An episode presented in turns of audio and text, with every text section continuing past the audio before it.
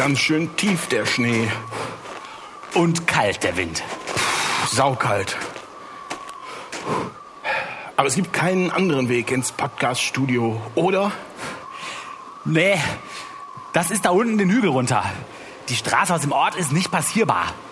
Tja, dann lass uns mal weitergehen. Ja.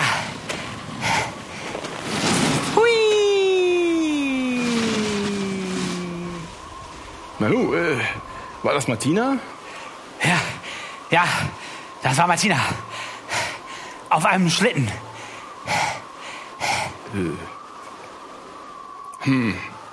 Ja, lass uns weitergehen. Ja.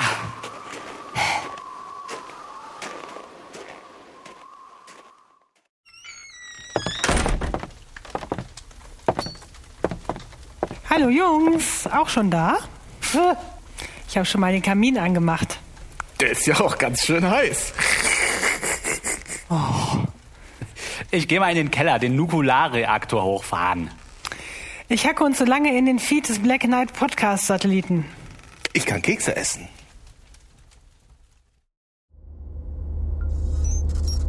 So, 1.21 Gigawatt liegen an der Supraohm-Sendeantenne.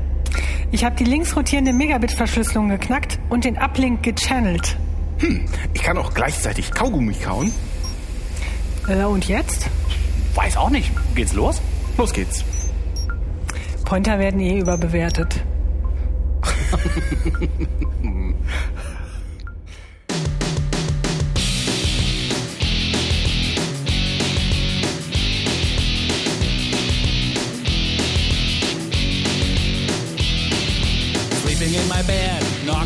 Hallo, liebe Hörerinnen und Hörer. Heute ist der 28. Juli 2018 und wir begrüßen euch aus dem eingeschneiten St. Zipfall auf der Tenne in den niederrheinischen Alpen zur 24. Folge von Man glaubt es nicht, unserem Podcast zu Religion und anderer Esoterik über gesellschaftliche und politische Themen aus atheistischer und humanistischer Sicht. Wie immer freuen wir uns über eure Kommentare auf manglaubtesnicht.wordpress.com oder per E-Mail an mgenblog.gmx.de.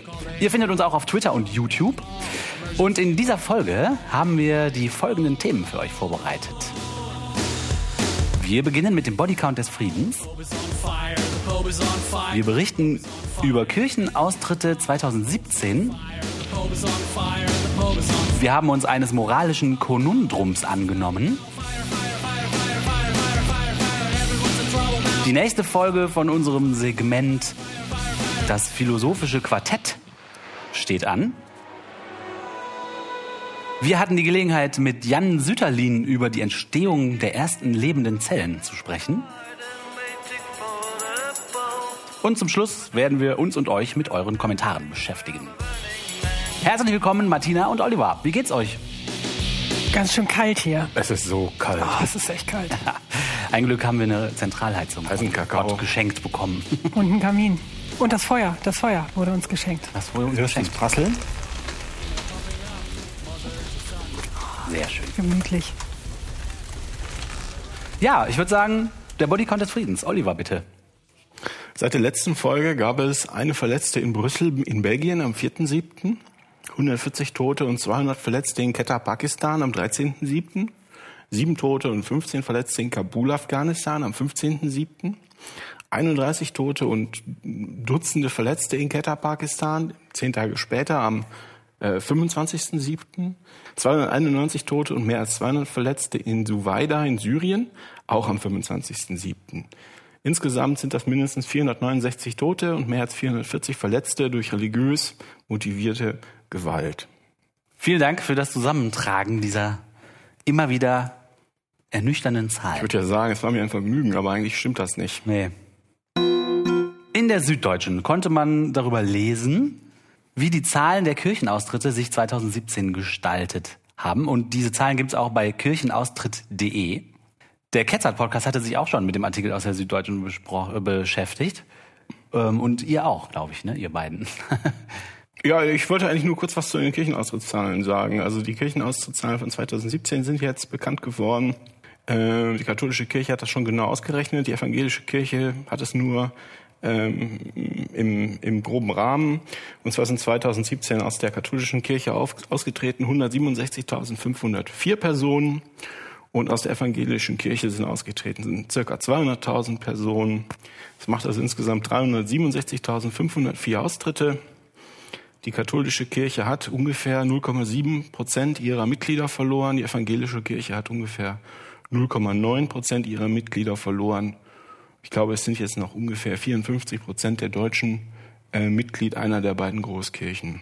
Aber 0, irgendwas Prozent pro Jahr ist ja zu wenig. Wir müssen das ändern. Ich finde das ganz gut. Es wird zwar behauptet, ha, ähm, zum Glück ist es nicht mehr so viel, wie es 2014 war, als also wegen einer Änderung der Steuerregelung äh, fast 500.000 Leute die Kirchen verlassen haben. Ja. Und es gab diese große Austrittswelle ähm, äh, Anfang der 90er Jahre, Anfang Mitte der 90er Jahre, als sie versucht haben, die Ostleute äh, alle einzugemeinden. Die sind natürlich nie aus der Kirche ausgetreten. Oh. Jetzt haben sie alle versucht, die einzugemeinden, damit die nachträglich Steuern zahlen mussten. Damit die automatisch drin sind. Ja, ich weiß das nicht mehr, wie das damals war. Ich, ich möchte sagen, dass äh, die fünf, die fünf höchsten Austrittszahlen alle in den letzten fünf Jahren waren. Aha. Also es sind nicht mehr so viele wie Anfang der 90er Jahre, aber die fünf Jahre mit den höchsten Austrittszahlen seit den 90ern sind auch die letzten fünf Jahre. Das heißt, es ist auf ein sehr hohes Niveau geklettert. Ist auch nicht so wichtig. Doch. Ja, aber ich finde das auch interessant. Also wir hatten ja schon mal hier eine, wir haben doch hier schon mal drüber gesprochen, dass es so eine Untersuchung gab, warum die Leute ja überhaupt austreten oder warum die Kirchen nicht mehr relevant für sie sind. Und es scheint ja doch immer den Zusammenhang zu geben, auf jeden Fall mit äh, einer finanziellen Belastung. Das war ja dein Beispiel, ne? dass die plötzlich da zahlen sollten. Ne? Wahrscheinlich, wenn das richtig, wenn du das richtig im Kopf hast. Ähm, und dass das auf jeden Fall motiviert auszutreten, aber dass jetzt doch eine relativ hohe Anzahl Leute austritt, ohne dass es jetzt da eine Veränderung gibt. Ne? Also die werden ja bis dahin auch das Geld bezahlt haben, spricht jetzt für mich auch dazu äh, daf- dafür, dass da entsprechend andere Motivationen dahinter stehen. stehen. Meines Erachtens läuft das darauf hinaus, dass die Bindekraft nachlässt. Ja, aber du musst ja wirklich aktiv was machen. Ne? Die meisten Genau. sind ja einfach in der Kirche und das läuft so weiter. So. Und dass du aber wirklich dann nach, was weiß ich, wie vielen Jahren auch Zugehörigkeit, dann wirklich dann zum Amtsgericht gehst und austrittst, da muss ja schon so irgendwie Motivation dahinter sein. Sonst lässt es einfach weiterlaufen, so wie im Fitnessstudio immer weiter bezahlt wird, obwohl man schon längst nicht mehr hingeht. Ja, ja. Ja, ist ja ein bisschen so, oder? Wenn man auch die das gar nicht mehr weiß. Immerhin. Immer, da ist doch ist doch klar. Ich glaube, bei vielen ist das so, das ruht halt und dass die aber aktiviert werden, das finde ich auch gut. Das stimmt. Ja, sieht so ein bisschen aus, ne? so aus, als ob die Nachteile des Kirchen, der Kirchenmitgliedschaft, sprich, äh, äh, man muss jeden Tag bezahlen, jedes Jahr bezahlen, jeden Monat bezahlen, die Vorteile aufwiegen, die wahrgenommenen. Es gibt, gab vor einer Weile hat doch mal sogar jemand ein Büro für den Kircheneintritt aufgemacht irgendwo. Es kam einfach niemand. Also damit ich weiß, der Ketzer-Podcast hat das schon, äh, schon ausführlich besprochen und auch besser, als wir das könnten. Aber ich möchte schon noch mal auf den kurzen Artikel in der Süddeutschen Zeitung ab, äh, abstellen. Die meinten tatsächlich, ich lese das mal vor, ich finde gerade den Namen des Autors nicht, äh, der steht da nicht. Wird wohl einen Grund haben. Da steht tatsächlich unter der Überschrift mehr Kirchenaustritte, aber noch mehr Eintritte. Die schlechte Nachricht für die Kirchen. Die Zahl der Mitglieder ist wieder gesunken, insgesamt um 660.000. Die gute Nachricht. Es treten mehr Menschen in die Kirche ein als aus. Ach. Dies geht aus neu, einer neuen Statistik hervor, die an diesem Freitag vorgestellt wurde. So, wie geht das zusammen? Aber wie kann die Zahl der Mitglieder sinken, wenn mehr Leute ein- als austreten? Haben Ja, die sich soll ich dir sagen, wie der das gemacht hat? Ja, bitte. Der hat die Wiedereintritte genommen oder die Eintritte genommen, hat die Taufen dazu gerechnet und hat dagegen gerechnet die Austritte, aber nicht die Todesfälle. Gott. Aber das ist ja wirklich, Okay. also es ist entweder extrem dämlich oder Es ist extrem dämlich. Ja, es ist wirklich sehr dämlich. Und auch, und das in der Süddeutschen, ne, wo man sagt, ja, hier ist äh, Ja, das ist Journalismus. Dafür Profi-Journalismus, genau. Und das ist besser als jetzt irgendeine Facebook-Seite, aber das ist ja Uh. so tendenziös bescheuert, da fühlt man sich ja verarscht. Die, äh, wie gesagt, der Ketzer-Podcast hat sich da drüber lustig gemacht. Aber Sehr gut. erwähnen wollte ich es trotzdem mal. Ja, cool. Der Oliver hat sich äh, eine Frage gestellt und ist in ein moralisches Konundrum geraten. Erklär mal, was du damit überhaupt meinst. Jo, da muss ich ein bisschen ausholen. Ähm, ich habe ja bis vor einer Weile in Florida gelebt und folge dann immer noch den lokalen Medien, die es da gibt. Und da bin ich in einem Bericht, über einen Bericht gestolpert im Miami Herald über Hallandale Beach. Hm, Hallandale Beach ist eine kleine Stadt an der Atlantikküste von Südflorida und das ist teilweise ist das ein Barrier Island. Das ist also so eine Insel, die so eine quasi so eine befestigte Sandbank, die vor der Küste liegt. Davon gibt's da unten eine ganze Menge. Und in Hallandale Beach gibt's eine große, streng jüdische Gemeinde, die hat ungefähr ungefähr 3000 Haushalte. Und die Leute da versuchen, also es gibt ja die ähm, 613 göttlichen Gesetze, die, äh, die Rabbis haben also den jüdischen Teil der Bibel ganz genau äh, durchgelesen und sind da fest, haben festgestellt, dass der Gott also 613 Sachen von ihnen will. Und die versuchen die Leute da nach bestem Wissen und Gewissen zu befolgen. Und eins davon ist, dass man am Sabbat nichts aus seinem Heim hinaus oder hineintragen darf. Oh. Das gilt auch für eine Flasche Wasser, für deine Schlüssel Und deine für Klamotten? deine Kinder. Deine Kleidung? Ähm, pff, muss ein Rabbi fragen. Aber Schlüssel und Kinder sind ein bisschen, nee, dann bleibst du halt zu Hause, ne? Dass diese Regeln stehen dem also offensichtlich einem allzu ausgelassenen Treiben am Wochenende äh, entgegen. Das Und ist ja ein ziemlich pingeliger Gott, der solche Sachen will. Aber gut, okay. ich kann das einfach nur erstmal Ja, ja. erstmal so akzeptieren. Genau, genau, ne? natürlich, natürlich. Und ähm, die äh, zasseligen Rabbis haben jetzt jahrhundertelang darüber nachgedacht, über diese genaue Formulierung nachgedacht und sind dann auf die Frage gekommen, hm, ein Heim. Was ist eigentlich ein Heim? Und der Begriff des Heims, in das man nichts reintragen und aus dem man nichts raustragen darf, wurde dann also über die Jahrhunderte erweitert. Zuerst war das nur dein Haus. Dann gehört auch ein ummauerter Garten zu deinem Heim. Ja. Ein bisschen später dann gehört auch, wenn dann noch an den Garten ein anderes Haus angrenzt, in dem auch jüdische Leute wohnen, dann gehört das auch zu deinem Heim Ah, und so weiter. dahin geht die Reise. Dahin geht die Reise. Irgendwann ist dann alles dein Heim, was eine definierte Grenze hat, wie eine Mauer. Ja, klar. Und Okay. jetzt ist natürlich die Frage, was ist eine Mauer? Haben Sie eine Mauer um die Insel gebaut? Naja, in Hallandale Beach gilt also als Heim in der Tat die ganze Insel. Wie praktisch. Und eine Mauer, was ist eine Mauer? Hast du ein paar Jahrhunderte Zeit drüber nachzudenken. Die äußere Grenze ist manchmal die Keimauer, manchmal ist das die Ecke von einem befestigten Pflasterstein, ähm, Bürgersteig. Mal sind es Hecken Heckenmauern. oder Büsche oder was auch immer halt der Rabbi sagt, das passt, ja. Und wo das mal nicht passt, dann geht die Gemeinde hin, die jüdische Gemeinde hin und spannt so ein dünnes weißes Seil, äh, um damit die Lücken in dieser Grenze zu schließen, ja. Ein dünnes weißes Seil ist Dünnes jetzt. weißes- Wie eine Mauer. Ja. Das genau. Das heißt ihr Ruf. Symbolisch. Das, äh, entweder das Seil heißt ihr Ruf oder diese ganze eingemauert, eingefriedete Bereich heißt ihr Ruf. Ich, das ändert sich manchmal ein bisschen genau. Ihr Aber was? Ihr Ruf. ihr Ruf. Ne? Ihr Ruf. Ah, verstehe. Genau. So, und wenn das Problem ist jetzt, wenn das, wenn die Grenze nicht geschlossen ist, wenn es nicht abgeschlossen ist, dann dringt also das Äußere, die äußere Welt durch die Lücke in dein Heim ein und das Heim kollabiert dann. Oh nein, oh nein. Und dann musst du deine Kinder und deine Schlüssel zu Hause lassen. Das heißt, also de facto, du kannst dich vor die Tür geben. So, und das, wenn man weiß, dass es sowas gibt, sieht man das ab und zu. Ich, es gibt es in Wien, in Manhattan, in Midtown ist im Wesentlichen von so einem Ding äh, äh, umzäunt. Ja. In Miami Beach gibt das, gibt's das und ich glaube, es gibt's auch in Frankfurt am Main. Und in dem Fall ist Ding jetzt eine weiße Schnur tatsächlich. Im Zweifelsfall eine weiße Schnur, die diese die mal über den Bürgersteig geht oder durch die Dünen oder sowas äh, oder um Häuserblocks. Geschickt. Die kannst dann Laternenmasken machen. Ja, ist auch nicht das, so teuer, Das ne? stört überhaupt Ja, ist keinen. günstig. Das fällt auch keinem auf. Das ist ein dünnes Seil, das man wie gesagt durch Laternen, über Laternenmasten spannt und manchmal stellt die Gemeinde auch so zusätzliche Holzmasten auf, wenn es keine Ja. Laternen gibt oder was auch immer. Ihr beide habt das schon gesehen, als ihr mich besucht habt damals. Ich weiß nicht, ob ihr das noch wisst.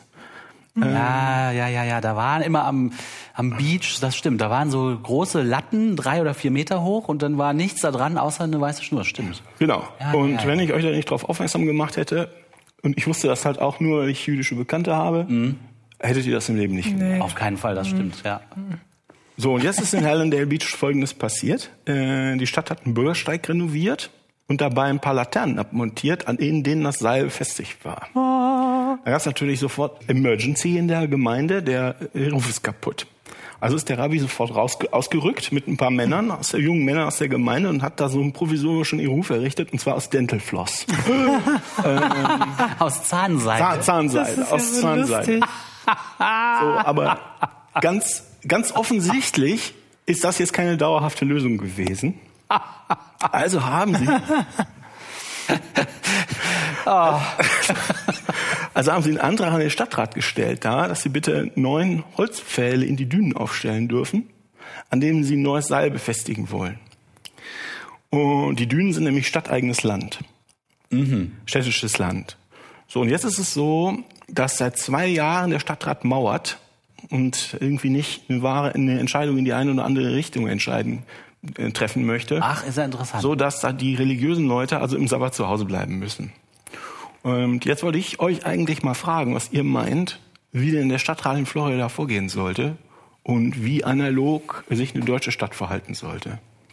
Tja, also ehrlich gesagt, als jüdischer Mensch würde ich mich fragen, was soll das für ein Gott sein, dem das wichtig ist, dass ich Zahnseide um meine ganze Insel spanne.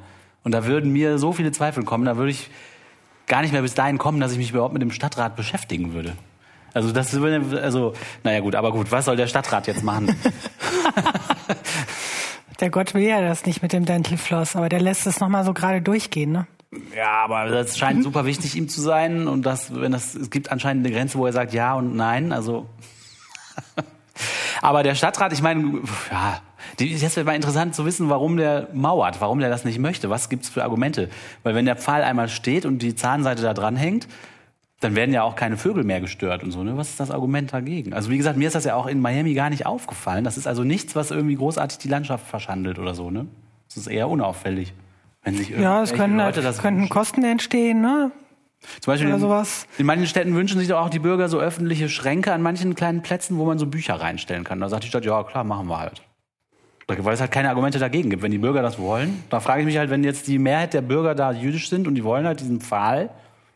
Also der Stadtrat sagt, der auch in der Tat, äh, ich weiß nicht, ob der in der Mehrheit jüdisch ist oder aber das sind auch äh, jüdische Akteure, die da sprechen in dem Stadtrat. Die sagen, ähm, es gibt eine Trennung zwischen äh, Religion und Regierung, zwischen Staat und Kirche.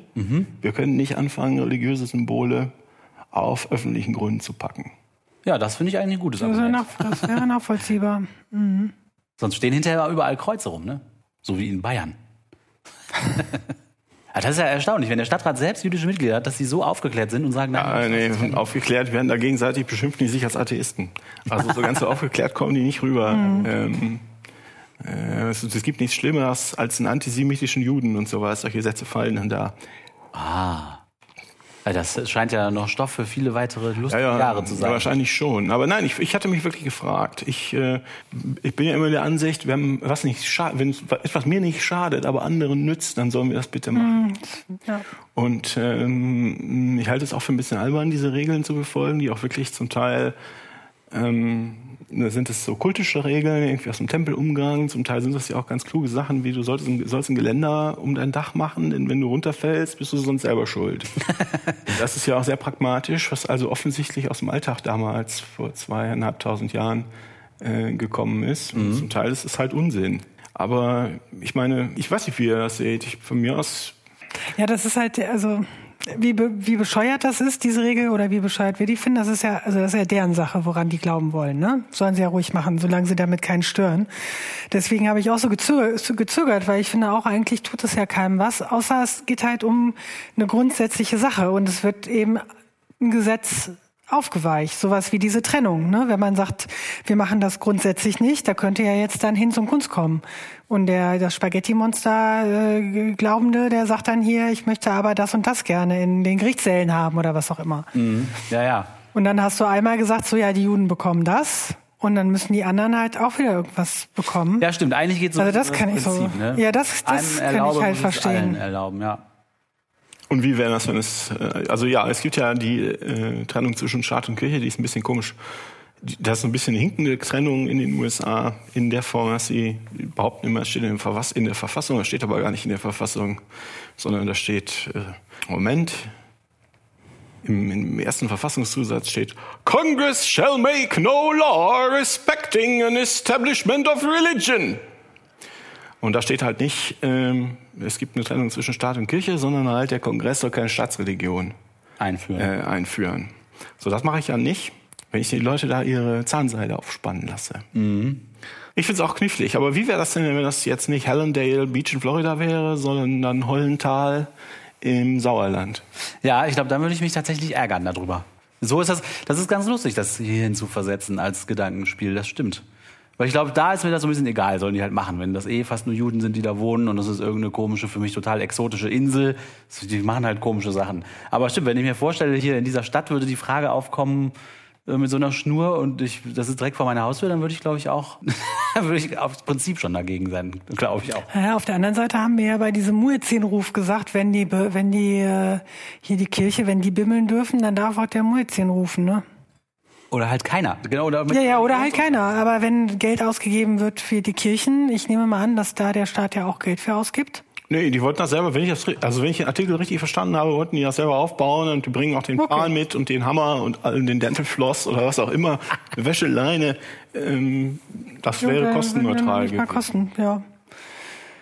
Also ich glaube tatsächlich, wenn es vor meiner Haustür wäre, wäre ich strikt dagegen. Einfach nur aus Prinzip. Das finde ich interessant. Ich hätte da überhaupt kein Problem mit. Ich würde Nee, nicht ich auch sagen, ja nicht. ich würde erstmal denken, ah, und dann würde ich sagen, ja, euch nützt das was, mir schadet das nichts, äh, macht das mal. Ja, würde ich auch Gerade wenn sagen. es irgendwann dann auch noch so um so eine Minderheitengruppe geht. Ja.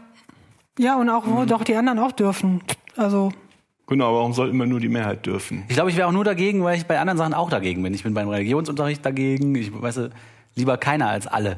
Ich bin bei Kirchenglocken dagegen, lieber gar keine Glocken und Muezzinrufe, als dass das alle dürfen. ja, also, ja, ja. Ja, das sehe ich ja auch so. Das Aber auch so. wie ist der Zwischenzustand, um dahin zu kommen? Ja, hm. Kann ich, indem ich versuche, ja, dann lasse ich die, die bei der Haupt, Hauptgruppe, Hauptreligion oder Mehrheitsreligion, da kann ich nichts dagegen machen. Aber bei den Kleinen kann ich es ihnen verbieten, in der Hoffnung, dass es irgendwie immer weniger wird. Das ist so, wie wenn die Linken sagen, sie sind gegen die Ehe für alle, weil sie überhaupt gegen die Ehe sind. Ja, ja, Dann gibt es dann ja mehr, also Linken mit nicht die linke Partei, sondern merkwürdige Linke, die so argumentiert haben, dass äh, ja, dann gibt's ja mehr davon und das ist schlecht, deshalb wollen wir das nicht. Verstehe.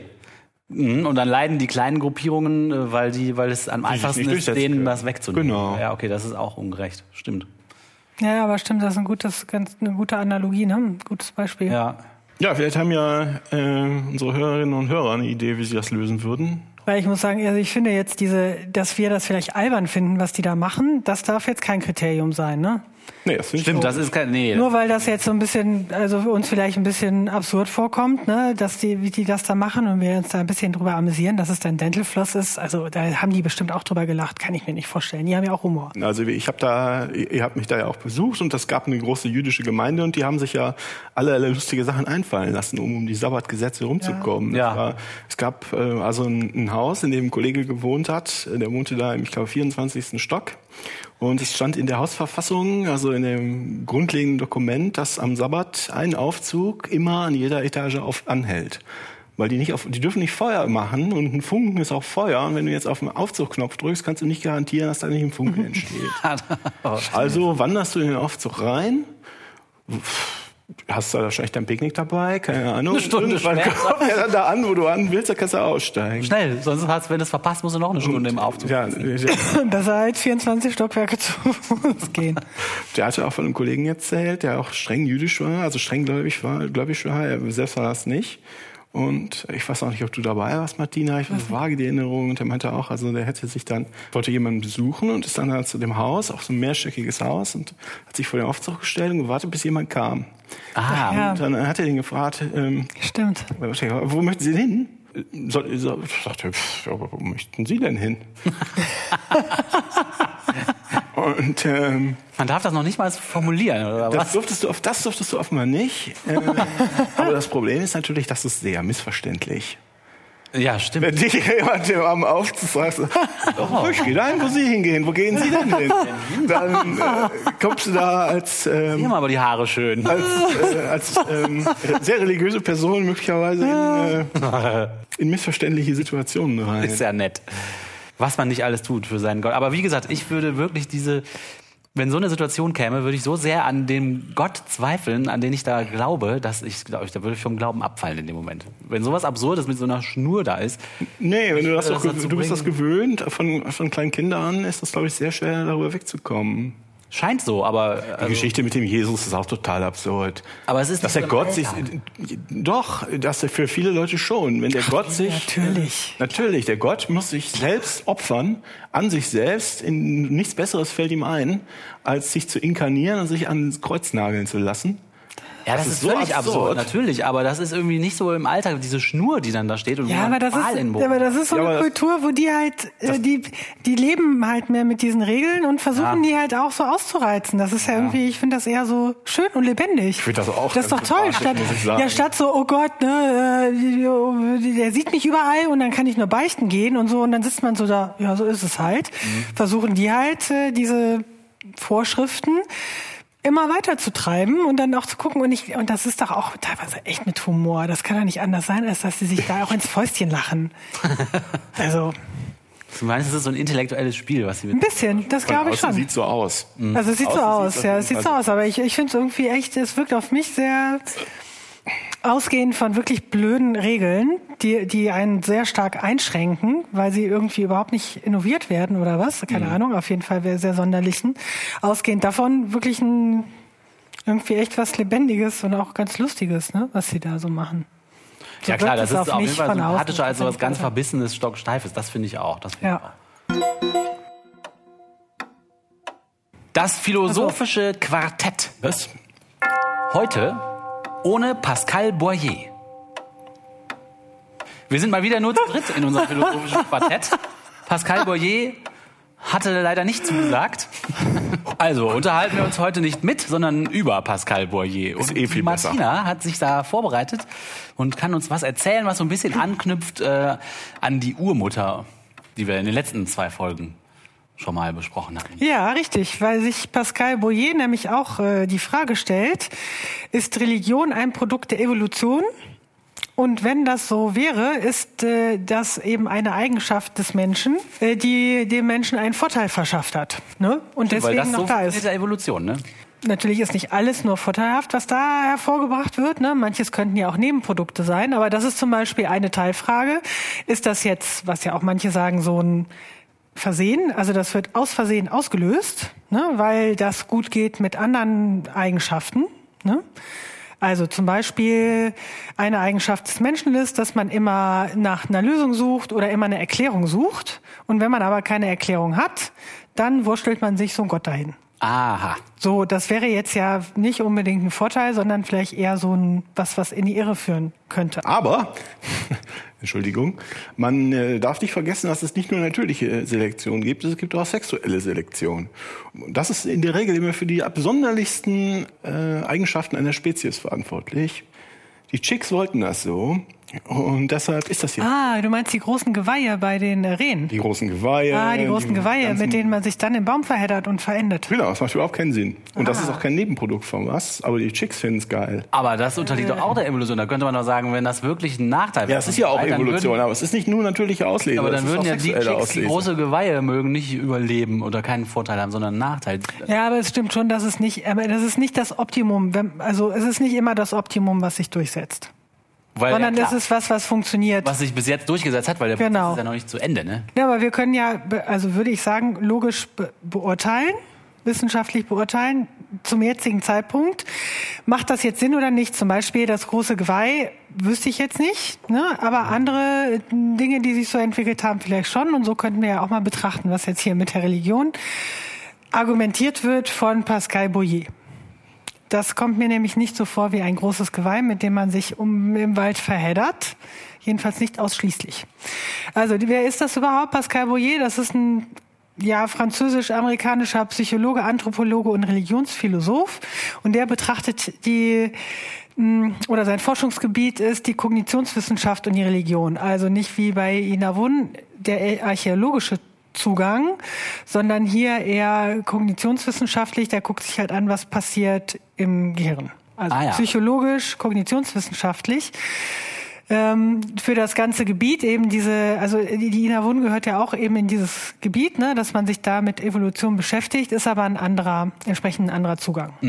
Pascal Boyer fragt, die Frage, die er sich hier stellt, ist das eine, ist das eine Auswirkung der Funktionen des Gehirns? Also ist das vielleicht etwas, was natürlich im Menschen angelegt ist?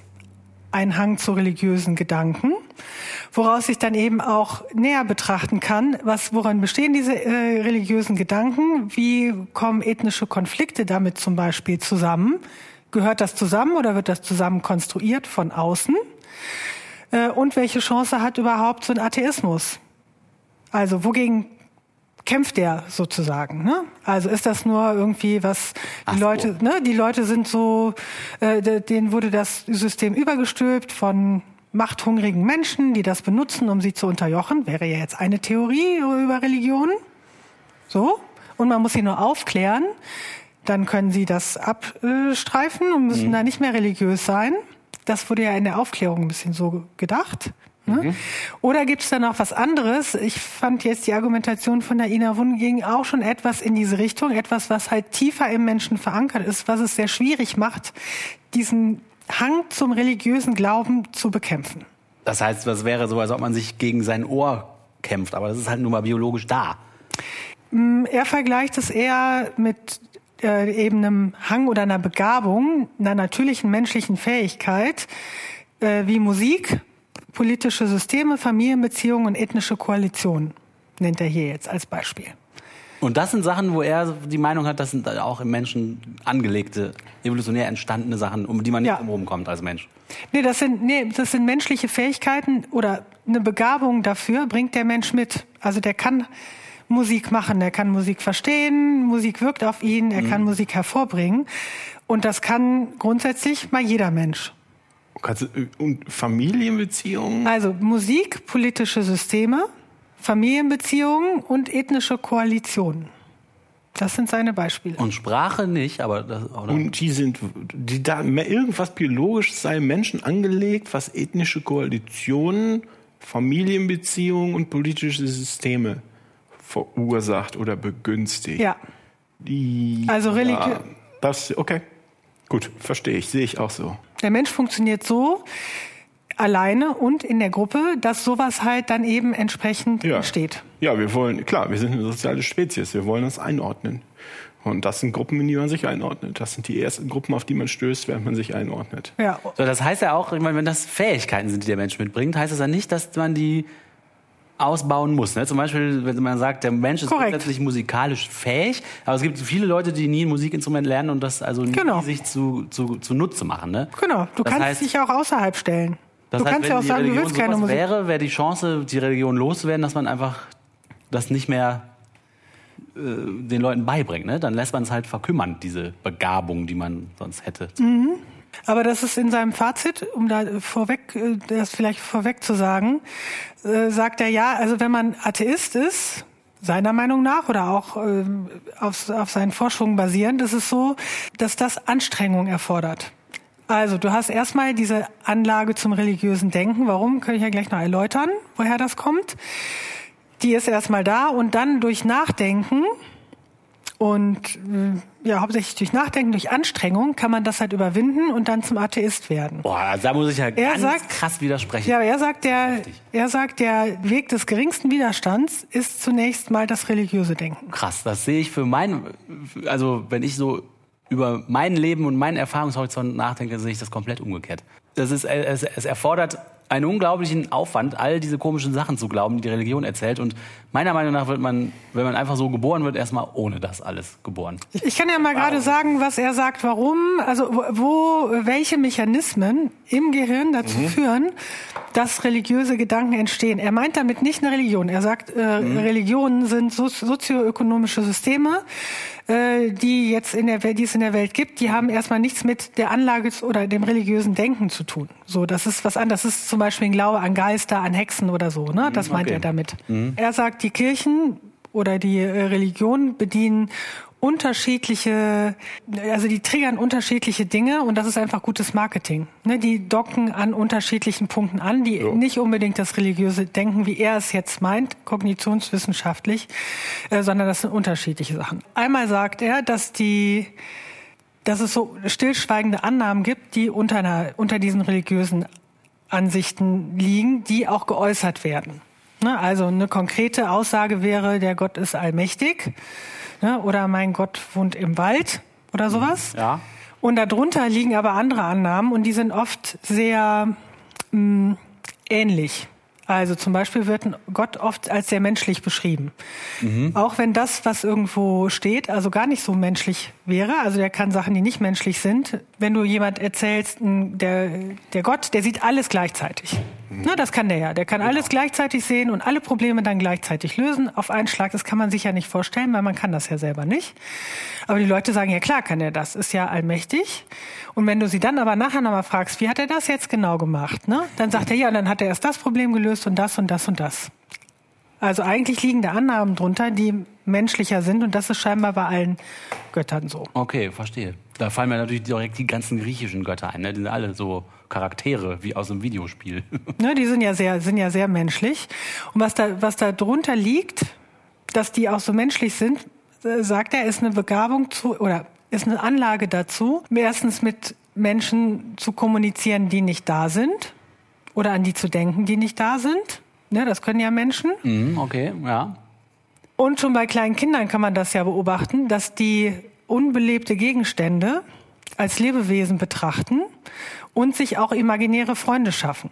Ja, stimmt. Ja. Also das übt man von klein auf, dass man eben, hm, da- das Auto wird irgendwie vermenschlicht, ne? Und dann das kleine Stofftier äh, oder unsichtbare Freunde haben ja Kinder oft, ne? Und so lernen die, das ist eine Interpretation, so lernt man halt für das soziale Leben, für ein sehr kompliziertes soziales Leben üben die Kinder schon eben mit unbelebten Gegenständen und mit Personen, die nicht da sind. Ah ja, also die simulieren das praktisch. Die üben das Ja, ein. ja, die genau. üben das ein im Spiel. Also auch komplizierte äh, Beziehungen mit Menschen einzugehen, die nicht am gleichen Ort sind, die man halt selten sieht. Beispiel Oma, die, was weiß ich, in den USA wohnt. Und da kann man sich jetzt ja auch leicht vorstellen, dass daraus sehr leicht dann natürlich auch so was Gottähnlichen, Glaube an was Gottähnliches dann entstehen kann, wenn man das sowieso schon einübt, dass der Teddy lebt und da noch einer ist ne, und irgendwo halt irgendwelche Geister in der Gegend sind. Dann gibt es noch eine, äh, scheinbar ein Phänomen, dass man sich besonders gut an Geschichten erinnern kann, in denen Menschen, die sich eigentlich ganz normal verhalten, also ganz normal fühlen und denken, äh, physikalisch unmögliche Dinge machen. ja, Das ist irgendwie ein Phänomen, dass man sich daran scheinbar besonders gut erinnern kann. das kann ich nachvollziehen. Also jemand ist ganz normal, kann aber durch die Wand gehen, übers Wasser oder fliegen oder sowas. Klar, das ist su- super faszinierend einfach, ne? So Geschichten zu hören. Ja, aber das, und das setzt sich irgendwie fest, aus welchem Grund auch immer, kann man sehr gut beha- behalten, solche Sachen. Also das wäre schon mal so eine Zutat, woher so Dinge kommen, die wir als totalen Schwachsinn bezeichnen. Ja, ja. Ne, Ein weiterer Punkt, wozu Menschen neigen, ist ritualisiertes Verhalten. Das hatten wir ja auch schon öfter. Auch das, das ist jetzt nicht besonders, äh, finde ich jetzt nicht besonders überraschend. So ritualisiertes Verhalten findet man bei Kindern oder auch bei Zwangsneurotikern und bei religiösen Menschen. Und bei das- mir. Und eigentlich auch bei allen Leuten. Zwangsneurotiker. und warum, woher kommt das? Wofür benutzt, benutzt man das?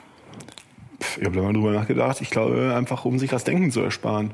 Ja, es gibt halt, es gibt Sicherheit, ne? Ich hätte jetzt auf Sicherheit getippt. Oh, okay. Ja, dass du auch natürlich, dass du nicht jedes Mal drüber nachdenken musst, aber auch, dass du keine Fehler machst und so. ne? Also du kannst damit Angst auch bekämpfen, zum Beispiel, ne? wenn du dann eben entsprechend also immer die gleichen Tätigkeiten durchführst. Es hat auch oft was mit Reinigung zu tun. Mit Reinigung. Also, Beschmutzung und Reinigung, Gefahr und Schutz oder dem Verlangen, eine sichere und geordnete Umgebung zu schaffen. ja, hm. Ne? So ist das bei, äh, also auch wieder bei Kindern kann man das halt feststellen, dass die sehr auf Rituale stehen. ne, Dass die das super finden, wenn, das, wenn sich die Sachen immer wiederholen. Die wollen ja auch ein Buch tausendmal vorgelesen haben, dass es immer alles gleich abläuft und so. Und so ein ins Bett geh Ritual, ne? Genau, zum Beispiel. Ja. Ne? Und das ist was, was man entsprechend auch eben in der Religion dann wiederfindet. Ne? Diese, diese Klar, die drücken all die Knöpfe. die drücken die Knöpfe, genau. So sagt er das hier auch. Religiöse Aussagen über Reinheit, Verschmutzung oder die versteckte Gefahr lauernder Teufel könnten diese Netzwerke aktivieren, also diese, die, ähm, diese Rituale auslösen und dazu führen, dass Menschen sich von rituellen Vorsichtsmaßnahmen intuitiv angesprochen fühlen. Also es gibt diese, diese Netzwerke, die, er führt das auch darauf zurück, ne? Sicherheitsmechanismen von früher. Immer wieder gucken, ob da so ein Raubvogel über mir ist. Oder der Wolf hinterm, ne? immer am, im Wald gucken. Und lauern da irgendwo, ähm, ich weiß nicht, ob er darauf eingeht, irgendwo diese absurden Ideen über der Jordan? Oder jetzt äh, ist es ja neuerdings die, die, die Muslime, die bösen Teufel, die kommen. Die bösen Ja, dass Teufel? du, du hast halt eine, eine Gruppe, die ein bisschen anders aussieht oder sich ein bisschen anders ausnimmt und da werden dann auf diese Knöpfe gedrückt. Äh, Ah, nee, das kommt gleich noch. Also das ist ja eher die Koalition oder diese Zugehörigkeit zu einer Gruppe wäre ja damit eher. Ja, halt, und, Abgrenzung von anderen. Ja, genau. Hm? Aber Möglichst von einer, die man nicht kennt oder nicht sieht. Ja, das ist, das ist noch ein dritter wichtiger Punkt. Also das ist erstmal diese Neigung zum Ritual, die daraus kommt, so ich muss immer gucken, ob hier irgendwie Gefahr ist, ich muss immer gucken, ob hier irgendwie Gefahr ist. Und wenn man bestimmte Knöpfe drückt, eben so, hier ist Gefahr, dann aktiviert man halt eben dieses Netzwerk im Gehirn, das dafür zuständig ist, solche Rituale abzuspielen, um ähm, entsprechenden Gefahren aus dem Weg zu gehen.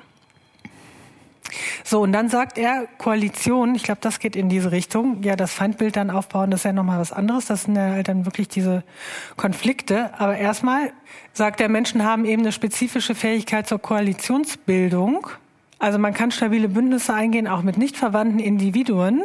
Und wenn man jetzt diese Zugehörigkeit zu, der, zu dieser Gruppe kundtut, tut, belegt man damit ja auch die Thesen, für die es zum Beispiel auch keine Beweise gibt. Und er sagt, je absurder diese Aussagen sind, desto stärker kann ich mich nachher mit dieser Gruppe identifizieren. Weil wenn ich so einen Schwachsinn da auch, also Weil der Buy-in so hoch ist.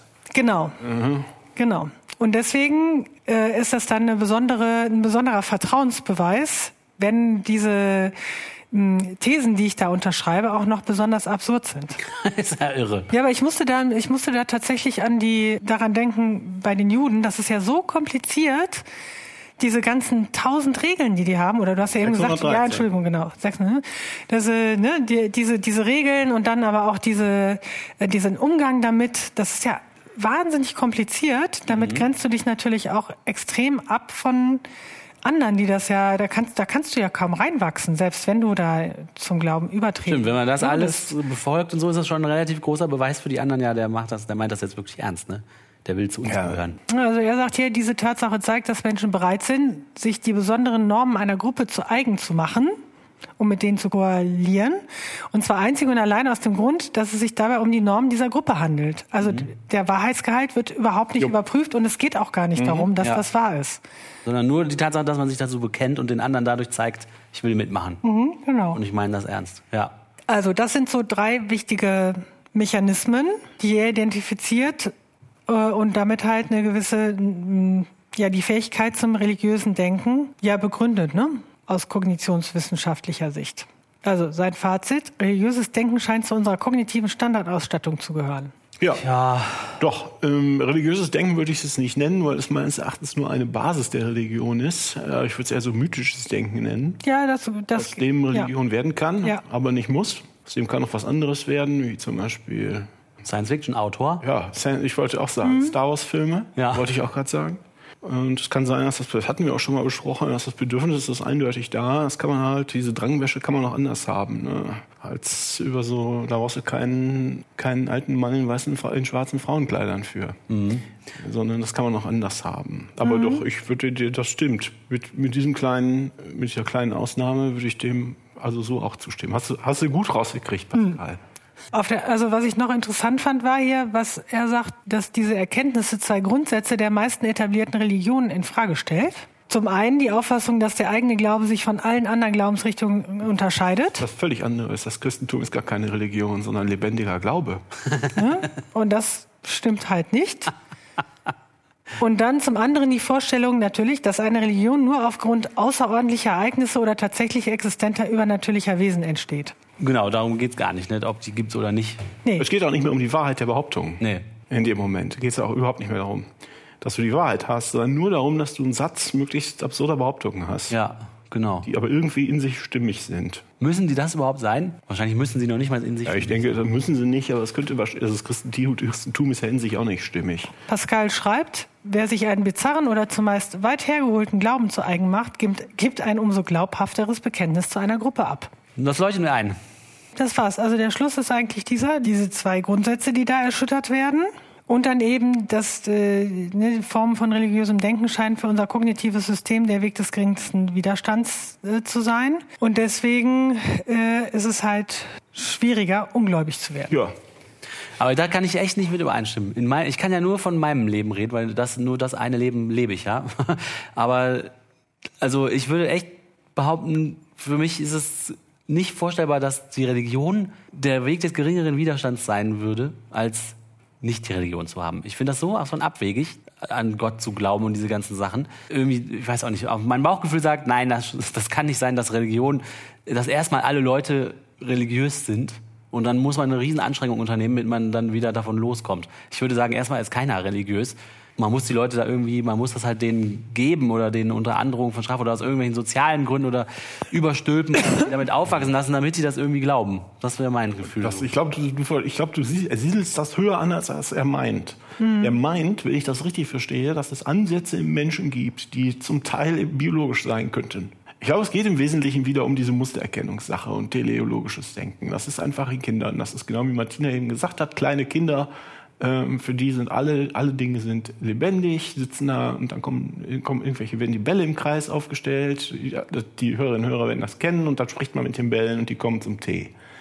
Und dann haben die alle ein Ziel und die haben alle einen Plan, die Bälle. Ja, ja. Und das ist dann, hast du halt un, äh, unbelebten Dingen oder äh, Dingen, die nicht bewusst handeln, ein bewusstes Handeln unterstellst.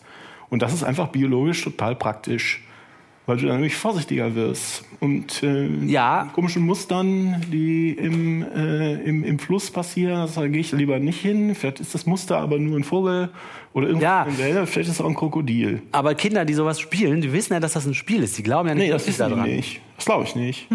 Also Das- wenn du das wissen die nicht unbedingt. Das wissen die nicht. Das müssen die sich bewusst machen. Ich meine, wenn du die jetzt da rausholst und sagst, ist das wirklich so? Bist du sicher, dass das wirklich so ist? Dann werden die dir schon sagen, dass das nicht so ist. Aber wenn die da drin sind, sind die da drin.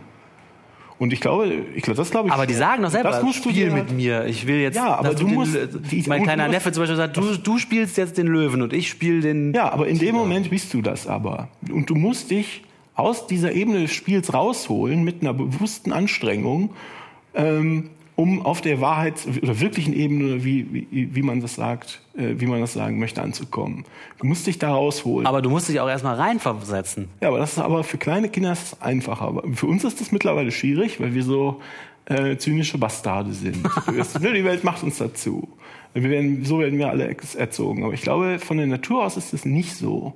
Wenn du das alles nicht kennst und du musst nicht morgens um 8 zur Arbeit erscheinen und dein Chef pfeift dich nicht zusammen oder was auch immer, dann wirst du so nicht. Wenn du mit einer Gruppe, äh, kleinen Gruppe von Menschen durchs Land ziehst und das ist alles, was du kennst und du bist ähm, von, ähm, von den Naturerscheinungen abhängig, dann siehst du Muster in den Naturerscheinungen, ob die da sind oder ob die da nicht sind. Und dann, dann die Muster fangen dann an, Willen zu haben. Und dann brauchst du auch, du musst auch diese Geschichten verstehen mit merkwürdigen Sachen. Du musst Ja. wissen, wie die Hirsche sind im, im Frühjahr, obwohl du da vielleicht noch nie gewesen bist. Du musst dir diese Geschichten merken können. Ich glaube, ganz viele Sachen, diese sind, also erstens auf der tieferen Ebene, das ist nicht identisch mit dem, der Pfarrer sagt, wir müssen das machen, deshalb machen wir es.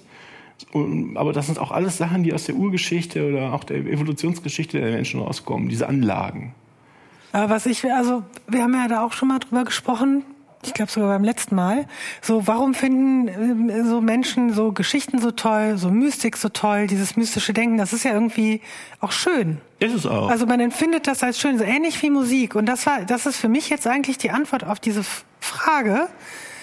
Äh, warum empfindet man das als schöner als dieses rationale Denken, was uns ja dann oft vorgeworfen wird? So, das ist ja alles so rational, das ist ja so kalt, ne, das, äh, ne, und und da, aber da finde ich es jetzt da so eine tatsächlich so eine Brücke, weil dass man das eben, dass einem das einfach natürlich gefällt, wenn man einen Film sieht und da sprechen die Bäume und die, und die Tierchen sprechen und alle, ja, so, das ist, das kommt einem ja als albern vor, aber das findet man ja irgendwie schön oder solche Geschichten, wo so fantastische Sachen passieren. Aber wenn ich Quarks und Co. gucke und das erste Mal irgendwas Neues verstehe, macht mir das genauso viel Spaß wie irgendein Disney-Film. Da habe ich genau die, dieselbe. Ja, aber da macht- das Freude macht aber Sinn. ich Du Musik denkst höre viel zu weit, das ist viel zu weit oben. Du musst, du musst in den Keller gehen. Ach so. Till.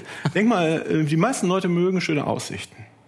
Die mögen auf den Berg steigen, setzen sich da hin, essen ihr, ihr Brötchen, gucken runter. Okay, ja, hm, würde ich mich auch dazu zählen. Das macht überhaupt keinen Sinn. Genau, das macht Das macht überhaupt keinen Ja, Sinn. ja. Warum sollte man das mögen? Ich kann mich genauso gut in den Keller setzen. So, und das habe ich mich auch mal ist der gefragt. Da saß ich auf einem Steg und dann drehte ich mich rum. Rechts von mir stand ein Baum und ganz oben auf dem Baum saß ein Falke. So, für den Ball Falken macht es enorm viel Sinn, oben zu sitzen. Weil Ja. von da aus nämlich sowohl Feinde, die anrücken, als auch mögliche Opfertiere oder Fresstiere oder wie auch immer das heißt, sieht. Das heißt, für den, für einen Falken der evolutionär so gestrickt ist, dass er am liebsten in den Keller geht, der ist nicht besonders erfolgreich im Leben und wird sich nicht fortpflanzen. Der Falke, der aber immer den höchsten Punkt sucht, kriegt unglaublich viele Kinder.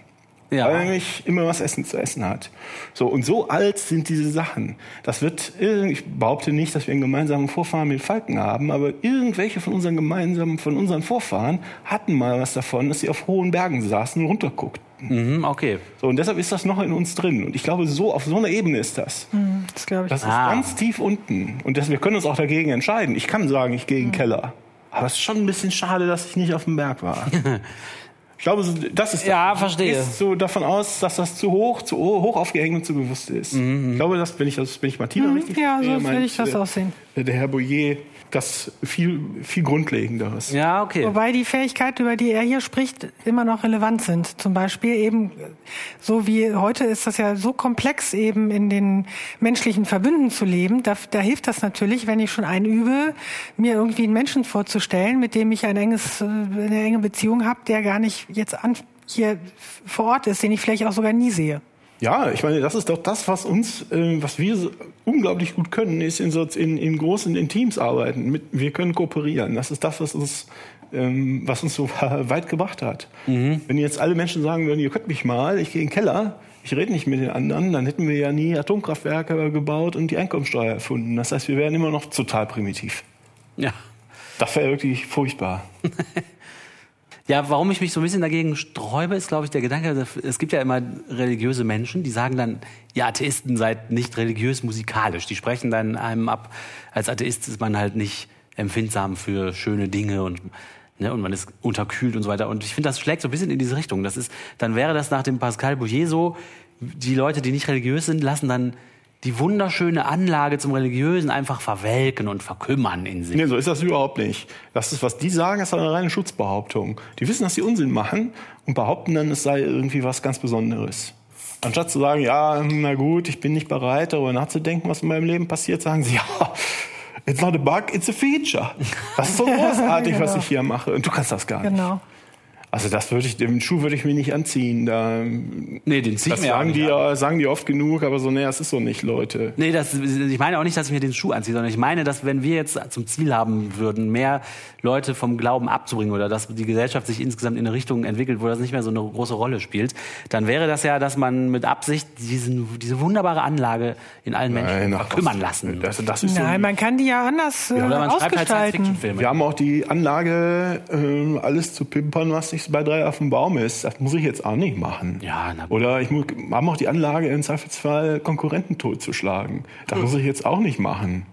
Ja, Da habe ich jetzt auch keinen Bock drauf. da bin ich aber froh. Ja, ob, obwohl ich keine Angst vor Gott habe, bringe ich niemanden um. Ne? ja, ja, das ist. Äh, Nee, ich habe gerade äh, überlegt, dass also ich finde das schon, ich finde das schon wichtig, also wie gesagt ein wichtiges Puzzlestück. Darin auch zu verstehen, warum die Leute glauben, weil das bringt einen ja nicht weiter, wenn man sagt so, die sind einfach zu doof, weil so ist es ja irgendwie nicht. Nö. Nee, ne, so Nee. und und ne, wie wie mit der wie in der, eben in der Aufklärung gesagt wurde, man muss denen doch nur mal sagen, es gibt so einen Unsinn gibt es nicht und dann glaubt keiner mehr und so ist es nun mal aber nicht. Ja, das war damals ja auch total in Ordnung, das erstmal so zu probieren, Klar. weil das ja schon sehr lange niemand mehr probiert hatte. Alle, die Ja. es So ein probiert bisschen haben, hat's ja auch funktioniert.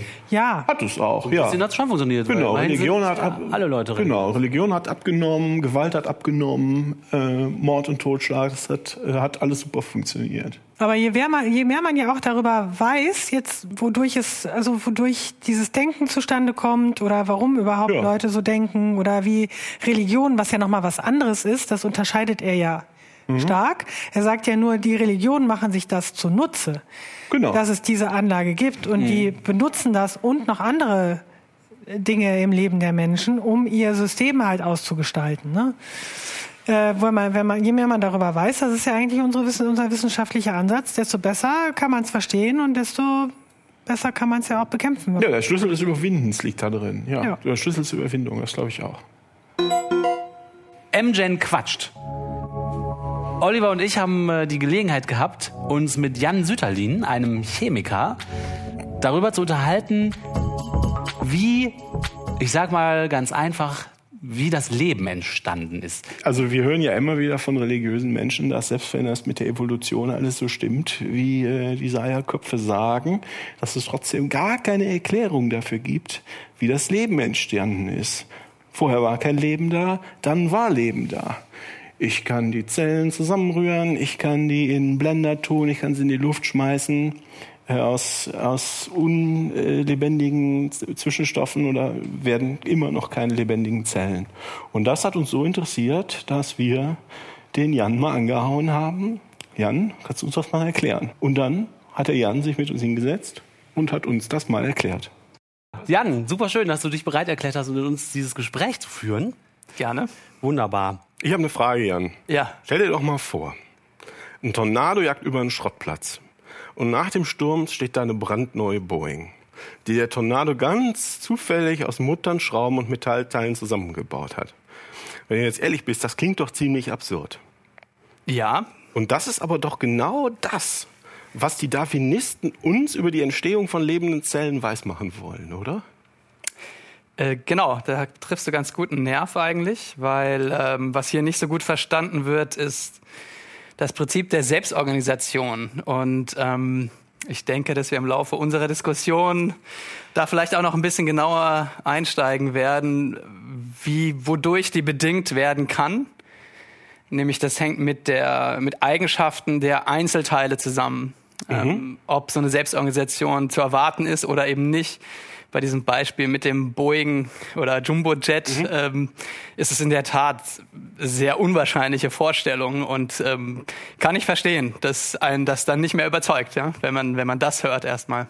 Ja, dann fangen wir doch vielleicht mal an, wenn du sagst, es kommt, es kommt auf die Eigenschaften des, ähm, des sich Zusammenbauenden an. Äh, Wir wollen ja reden über, über Leben und wie aus Nicht-Leben Leben kam. Ähm, was ist denn überhaupt Leben? Ja, das ist die erste Frage, die man sich auch eigentlich stellen sollte, um zu wissen, wonach man sucht am Ende. Und ähm, da gibt's bis heute keinen richtigen Konsens. Ja, ähm, die, aus biologischer Perspektive äh, gibt es zumindest drei Kriterien, wo ein sehr, sehr breiter Konsens ähm, besteht. Und das ist einmal, dass das ähm, System fähig sein muss zur Reproduktion ähm, zum Metabolismus. Damit ist gemeint, dass es zumindest mal äh, Nährstoffe aufnehmen können muss. Und ähm, zur Mutation. Das sind die drei Kriterien. Und Mutation ist notwendig, um ähm, eine Entwicklung des Lebens dann auch noch zu ermöglichen. Da können wir dann Also das ist ja hochinteressant, weil die Frage klingt ja erstmal total absurd, ne? was ist überhaupt Leben? Man ist ja täglich davon umgeben und man würde Ja. ja, gar nicht äh, die Idee äh, haben, zu, in Frage zu stellen, was das überhaupt ist. Aber für die ganze Diskussion ist das natürlich immens wichtig. Ne? Das ist eigentlich, finde ich das einen ganz coolen Aspekt, dass man da auf so eine ganz elementare Frage auf einmal kommt. Was ist eigentlich Leben? Ne?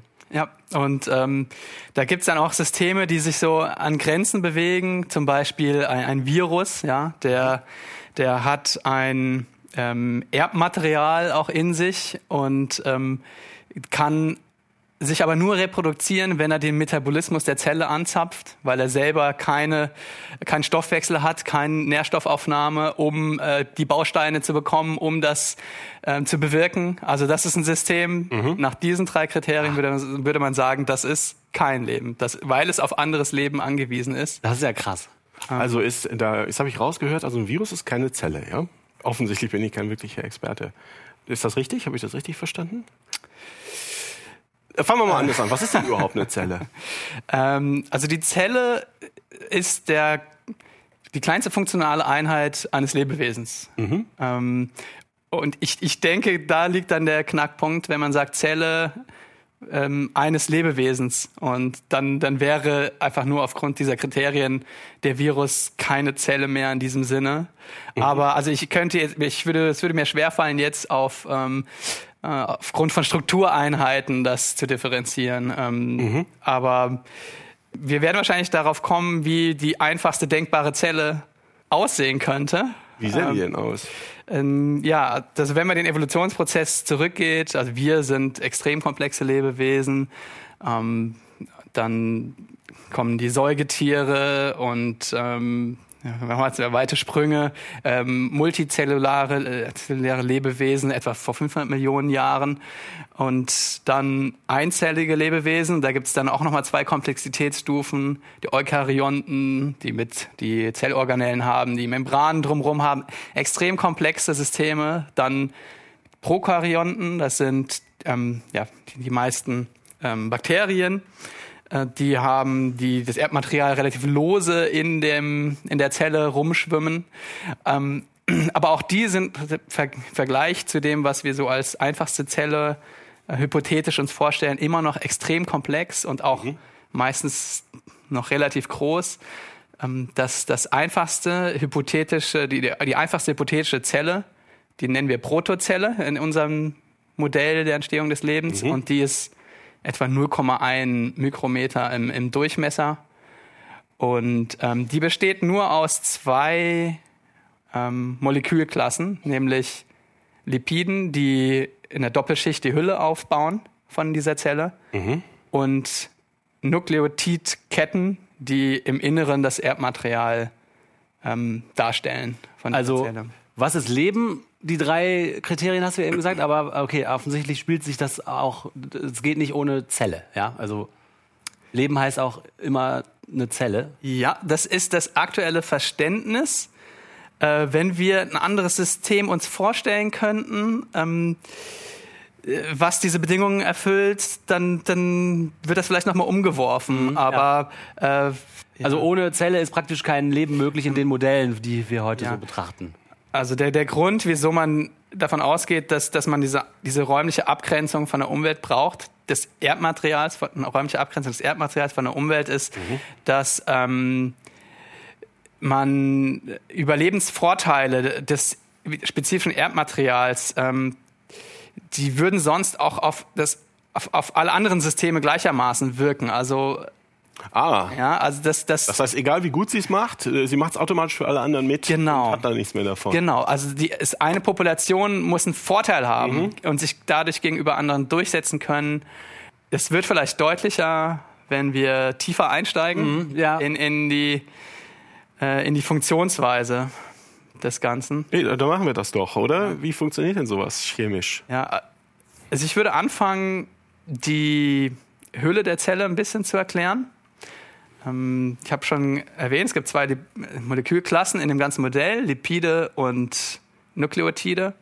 Und die Lipide für dieses Modell, die haben eine ganz besondere Eigenschaft. Und zwar sind das Moleküle, die zwei Teile haben, die mit einer chemischen Bindung fest miteinander verbunden sind.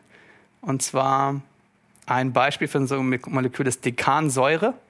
Hat einen Säureteil, so wie Essigsäure, der wäre mischbar mit Wasser.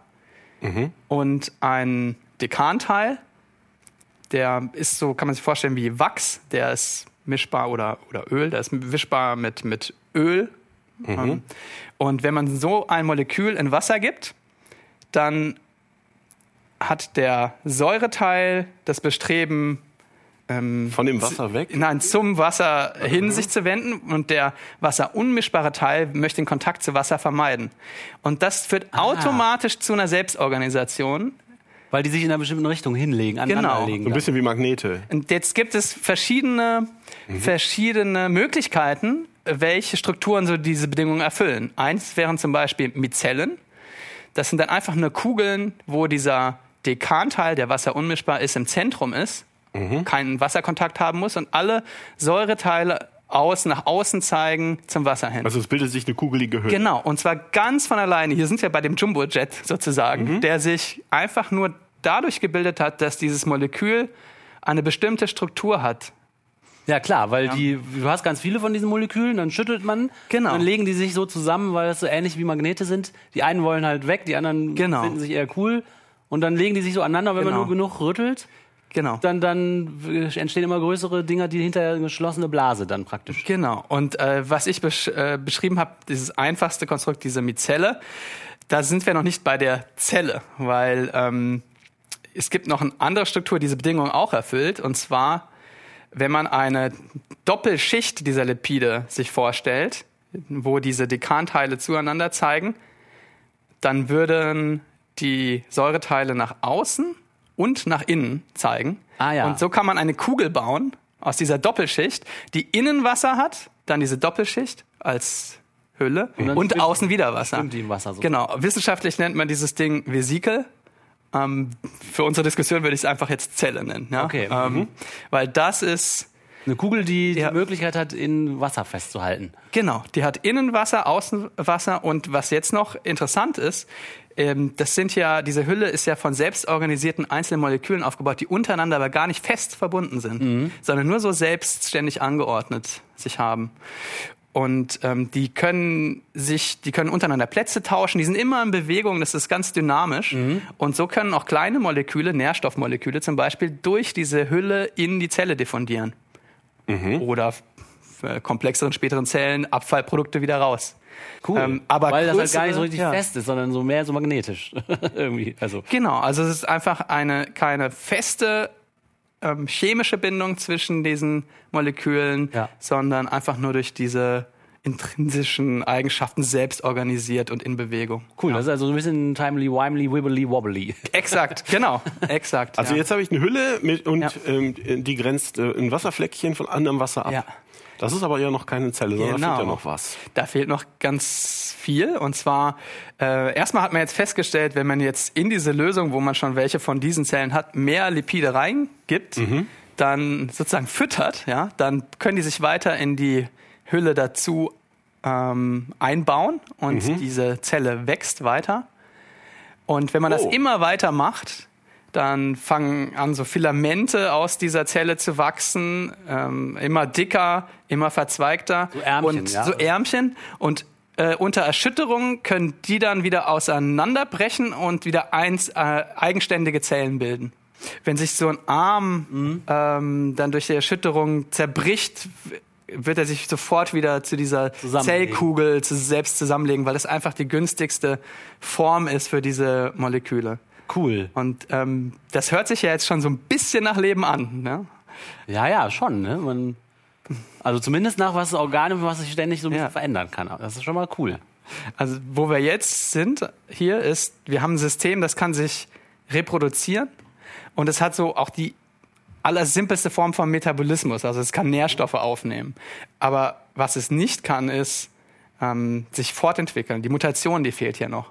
Weil es ja eigentlich, bis jetzt haben wir ja eigentlich nur eine Hülle, ne? Genau, weil. Ja, das ist ein bisschen langweilig. Wir brauchen was anderes. Genau. Das, da muss mehr rein. Wie, genau, wie, so, wie soll da jetzt ein komplexes Lebewesen draus entstehen? Das ist ja total abhängig davon, äh, ob es eine Umgebung ist, die irgendwie jetzt, jetzt viel Nahrung hat oder nicht. Also das, das ist nicht denkbar, wie es sich fortentwickelt. Ja, kann. stimmt. Mhm. Und dafür brauchen wir noch die Erbinformationen in der Zelle.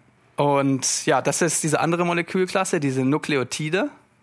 Und ja, wenn man auch heutiges Leben ganz genau, genau betrachtet, fällt halt auf, dass A, also die kleinste funktionale Einheit ist eine Zelle und äh, B, die Erbinformation in allen Lebewesen basiert auf nur ganz wenigen identischen chemischen Bausteinen. Und ähm, im Wesentlichen sind das, da gibt es einmal, die Begriffe habt ihr wahrscheinlich schon gehört, DNA und RNA. Jo. Ja. Und ähm, beide, es gibt da leichte Unterschiede, auf die ich jetzt nicht genauer eingehen muss, ähm, bestehen aus vier verschiedenen Nukleotidbausteinen. Also DNA besteht aus vier verschiedenen Nukleotidbausteinen und RNA auch. Wieso ist das eine Erbinformation? Das kommt einfach darauf an, in welcher Sequenz die verknüpft sind. Ähm, wenn ich vier verschiedene Bausteine habe, Ja. und ähm, stelle mir eine Sequenz von 10 vor, dann habe ich schon vier äh, hoch 10 Möglichkeiten, die anzuordnen. Das sind knappe Millionen Möglichkeiten. Aber ja, wo, wo kommen jetzt Überlebensvorteile her? Ja, das ist jetzt das komplexer und auch die Reproduktion. Also ich habe eine, wenn ich eine zufällige Sequenz habe von, Von diesen Nukleotiden. von diesen Nukleotiden, dann ähm, hat diese, dieser Strang noch eine ganz äh, interessante Eigenschaft, nämlich dass das Nukleotid hat einen Teil, der heißt Nukleobase, der bevorzugt genau eine der anderen vier an sich anlagern lässt. Äh, jede von diesen Nukleotiden mag ein, an, ein anderes Genau. genau. besonders gerne, ja? Exakt, genau. Also man, man gibt diesen... Also es gibt Paare. Genau, es gibt Paare, ja. Genau, es gibt Paare. Also man gibt ja ganz bestimmte Abkürzungen. A für Adenin, C für Citidin, U für Uracil und G für Guanin. Ja, das kennt man Das, ja aus, aus, der, Unterricht, genau, aus dem ne? Bio-Unterricht, weil in DNA ist es extrem ähnlich. Und ähm, wenn, wenn diese Anlagerung passiert, Mhm. dann können sich die angelagerten ähm, Nukleotide leichter miteinander verknüpfen, die dort angelagert sind, damit ein zweiter Strang entsteht an dem Vorlagestrang.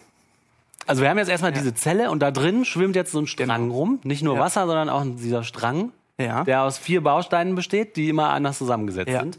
Und jeder der Bausteine, jeder dieser vier Bausteine mag einen anderen Baustein besonders gerne. Ja. Deswegen sind die immer in solchen Paaren. Ja. Und die Reihenfolge der Paare in diesem Strang ist dann praktisch die Information, die wir, Ja. Die wir so haben wollen. Genau. oder? Und das ist wichtig für was? Das ist wichtig, ähm, erstmal um sich selber reproduzieren zu können. Die Information muss sich auch irgendwie selbst reproduzieren. Ja, aber dazu muss die Information ja überhaupt erstmal einen Nutzen haben. Ja, das muss ja, das ist ja ein komplexes Ding, das ich da jetzt aufrechterhalte. Okay, wir, wir versuchen es einmal bis zum Ende durchzugehen. Also wir haben den ersten Strang, dann haben wir die Anlagerung der komplementären oder dieser, dieser Paare ja, an den Vorlagestrang. Dann werden diese einzelnen angelagerten wiederum miteinander verknüpft zu einer komplementären Kette. Und die sind jetzt erstmal noch zusammen. Wenn die Temperatur steigt, dann können diese beiden Ketten sich wieder voneinander trennen. Ach, so ist das. Ja. Das heißt, in dem ersten Strang sind gar keine Paare, sondern im ersten Strang ist einfach nur eine Aneinanderkettung von diesen vier, vier Dingen. Ja, richtig. Ah, und dadurch, dass äh, aber jedes der vier ein anderes besonders gerne mag, lagert sich an diesen ersten Strang immer an den Stellen so ein zweiter an, der dann wieder miteinander verwächst. Das heißt, man hat dann sozusagen den Negativstrang dazu, ja? Exakt, genau. Ah, okay. Negativstrang ist ein ganz, ganz netter Begriff vielleicht. Wir, ähm, man nennt es komplementär. in dem Fall, Mhm. Okay, ja, okay. Genau. Und ähm, jetzt könnt ihr euch überlegen, was passiert, wenn jetzt die wieder auseinandergegangen sind und der komplementäre Strang dieses Spiel wiederholt. Das heißt, an den komplementären Strang lagern sich wieder Nukleotide an, die dort sich wieder miteinander zur Kette verknüpfen. Was entsteht dann? Dann hat man den Originalstrang wieder. Ja, Exakt. Zwei Versionen. Exakt, genau. Und das Zeug schwimmt da drin rum. In der, das muss dann ja irgendwie da rumschwimmen in Das, der Kette. das, äh, in der äh, Kette, in der Zelle. Das schwimmt dann in der Zelle rum. Ja. ja. Okay, aber jetzt sind wir an der Stelle, da haben wir eine Information, die sich selbst replizieren kann. Ja, stimmt. Ja. Wie praktisch, ne? Jetzt fragt man sich, wo, komm, wo kommt jetzt Entwicklung und ähm, ins Spiel? Erstmal habe ich euch eine Sache nämlich verschwiegen noch. Oh. Und zwar, äh, dass diese Aneinanderknüpfung der angelagerten Nukleotide von alleine nicht so richtig gut funktioniert, um diesen neuen Strang ähm, zu bilden. okay. Und man braucht dafür ein, noch eine Hilfestellung, Ja. einen Katalysator. Nennt man das in der Ja. Chemie, also eine Substanz, die eine Reaktion vereinfacht beschleunigen kann. Okay. Mhm. Und ähm, jetzt gibt es eine ganz zentrale Entdeckung, dafür gab es einen Nobelpreis Ende der 80er Jahre, nämlich dass RNA nicht nur als Erbinformation funktionieren kann, sondern auch als Katalysator Aha. selbst. Also was man, das System am Ende des Tages umfasst eigentlich noch einen RNA-Strang mehr. Nämlich, ich habe den Vorlage-RNA-Strang, dann kommen die einzelnen Nukleotide von dem Strang, der noch im Entstehen ist. Und dazu habe ich noch einen dritten, ähm, ein drittes Element, nämlich nochmal einen kompletten RNA-Strang, der als Katalysator hilft. Und was ist das für ein Strang? Ist das derselbe wie der Originalstrang oder ist das völlig Das, egal? Wie das könnte derselbe sein wie der Originalstrang. Und genau so denkt man auch, dass es angefangen hat, dass äh, irgendwann eine Sequenz entstanden ist, weil es ist, werden auch oft Sequenzen entstehen, die diese Eigenschaft nicht aufgewiesen haben, diese katalytischen. Erst, der, es, irgendwann muss ein RNA-Strang entstanden sein, der seine eigene Replikation ähm, katalysiert hat, also vereinfacht und beschleunigt hat. Und hier kommt jetzt nämlich ins Spiel, ähm, wie gut das funktioniert und wie gut der da performt. Das unterscheidet dann verschiedene Lebewesen. Stimmt, weil wenn er sich selber nicht katalysiert oder nur ganz langsam, wird er Genau. keine große Chance haben gegen welche, die schneller sind. Ne? Genau, man kann sich auch vorstellen, ähm, wir haben ja jetzt gesehen, wir brauchen im System mindestens einen Vorlagestrang und einen ganzen Strang für die Katalyse. Wenn die Zelle sich jetzt schon teilt, bevor da genug Stränge drin sind und man in jeder Tochterzelle nur einen hat, dann geht's da nicht weiter. Dann, Stimmt. dann wö- werden die sterben. Das heißt, nur ähm, ja, Zellpopulationen, die schnell genug ja, diese RNA-Stränge aufbauen können in, und, und die, die sehr gut funktionieren, die werden eine dominante Überlebenschance haben ja. am Ende. Ja. Die Weiterentwicklung kommt zustande, da ich hatte äh, gesagt, es gibt immer diese paarweise Anlagerung. Aber das ist nicht perfekt. Es kann mal zu einer Fehlpaarung kommen. Das ist sehr selten 0,0, weiß ich nicht wie viel Prozent. Und das nennt man dann Mutation, weil dadurch ist dann der neu entstandene Strang äh, einfach Anders. anders, ja, ähm, als als es sonst in dem System der Fall war. Ja, weil, okay, weil da sich die Falschen gepaart haben. Und das ist doch eigentlich der Moment, in dem die Evolution losläuft, oder? Genau. Das reicht doch, wenn das einmal irgendwo war. Ja. Oder nicht? Ja. Natürlich kann es auch sein, dass ähm, ein semi-erfolgreiches System aufgrund irgendwelcher un, äh, ungünstigen Umstände wieder untergegangen ist, aber im Prinzip ist das die Vorstellung, dass man einmal äh, eine Selbstproduktion hatte, die erfolgreich genug war und auch diese Mutationsmöglichkeit hatte. Ja? Also Ja. diese Möglichkeit, ab und zu, dass ab und zu mal ein Fehler in der Übertragung der Information passiert, der dazu führt, dass diese Geschwindigkeit der Selbstreproduktion sich ja, ändert, im, natürlich hier verbessert im, im besten Fall. Die meisten Mutationen führen dazu, dass es irgendwie gar nicht mehr funktioniert oder schlechter ist und das System stirbt. Ja. Ja, ja, ja, klar. Cool, das heißt, wir haben jetzt also eine, eine Zelle, also eine Blase, da drin sind Stränge, die sich äh, mehr oder weniger gut und schnell selber reproduzieren können und ab und zu teilt sich das. Und wenn dann in dem geteilten Ding immer noch genug von der Ursprungsinformation drin ist, kann es nochmal weitergehen von vorne. Ja. Das ist ja interessant. Aber der Metab also der Stoffwechsel, der ist mir jetzt noch nicht ganz klar. Die, Ja. Weil das ja auch ein Kriterium fürs Leben war, den Genau. brauchen wir jetzt gar, nicht, oder? Ja, also der Stoffwechsel in diesem allereinfachsten Modell, der beschränkt sich ausschließlich auf die Nährstoffaufnahme. Das heißt, äh, um diesen neuen Stränge aufzubauen, brauche ich ja Nukleotide. Wo kommen die denn her? Ah ja, Die okay. müssen ja irgendwo herkommen und durch die Zellmembran oder die, durch diese Doppellipidschicht in die Zelle rein diffundieren. Ja, okay. Äh, und auch neue Lipide. Weil der, die Zelle muss ja gleichzeitig, also Wachsen. einmal muss die, Er- das Erdmaterial sich replizieren, aber auch die Zelle muss ja auch wachsen, damit sie sich teilen kann. Genau, die Zellmembran muss Genau. sich auch vergrößern, ja. Genau, also das ist noch ein extrem simpler Form von Metabolismus, weil hier noch gar keine Abbauprodukte irgendwie vorkommen. Ja, Ja. das ist die allereinfachste Form, die denkbar ist. Wie genau wissen wir denn, dass das so ist? Oder wie genau wissen wir, dass das Leben so entstand? Äh, ja, das ist eine Hypothese. Das heißt, es ist noch nicht bewiesen, dass diese, dieser Prozess, den wir hier einmal durchgegangen sind, äh, so geschehen ist. Aber es ist die derzeit prominenteste Hypothese. Also das Ganze, was wir hier vorgestellt haben, ähm, ist die RNA-Welthypothese, kombiniert mit der Tatsache, dass, dass wir hier diese Zellhülle brauchen. Ja? Kann man, Und- das, äh, kann man das nachbauen im Labor? Ja, da sind viele Gruppen natürlich dran. Also wenn wir es schaffen würden, künstlich Leben zu erzeugen, da würden wir natürlich auch extrem viel von lernen. Aber wir haben, wir haben, zwei getrennte Probleme. Einmal äh, haben wir im Labor natürlich ganz andere Möglichkeiten. Wir können diese Nukleotide und Lipide können wir mit allen Möglichkeiten der Chemie herstellen. Das können, das können wir übrigens schon. Also wir, wir kennen die exakte Struktur. Wir können diese einzelnen Bausteine im Labor gezielt herstellen. Ah ja. Wir können auch RNA-Stränge bis äh, zu gewissen Grad aufbauen nach unseren Vorstellungen. Wir wissen nur leider nicht, welche Sequenz fun äh, Ja, funktioniert. ja, Ja. genau. Ja, ja. Ähm, ja, ja. also wir haben noch ein viel größeres Problem bei dieser Frage, wie ist das Leben wirklich entstanden, weil wir dort kein chemisches Labor zur Verfügung haben. Wir, Ah, Du kannst es, ist, vielleicht ist es auch prinzipiell unbeweisbar, was vor viereinhalb Milliarden Jahren passiert ist. Ja, das ist, das ist richtig. Es kann sein, dass wir. Deswegen ist es auch so interdisziplinär. Ich komme jetzt hier von der Che- Chemie-Seite und das ist sicherlich auch ein Kernpunkt. Aber was sehr, sehr faszinierend ist an dieser Thematik ist, wir brauchen hier Biologen, die Ja. heute das Leben angucken und Hinweise darauf geben, wie es wahrscheinlich, wo Gemeinsamkeiten sind.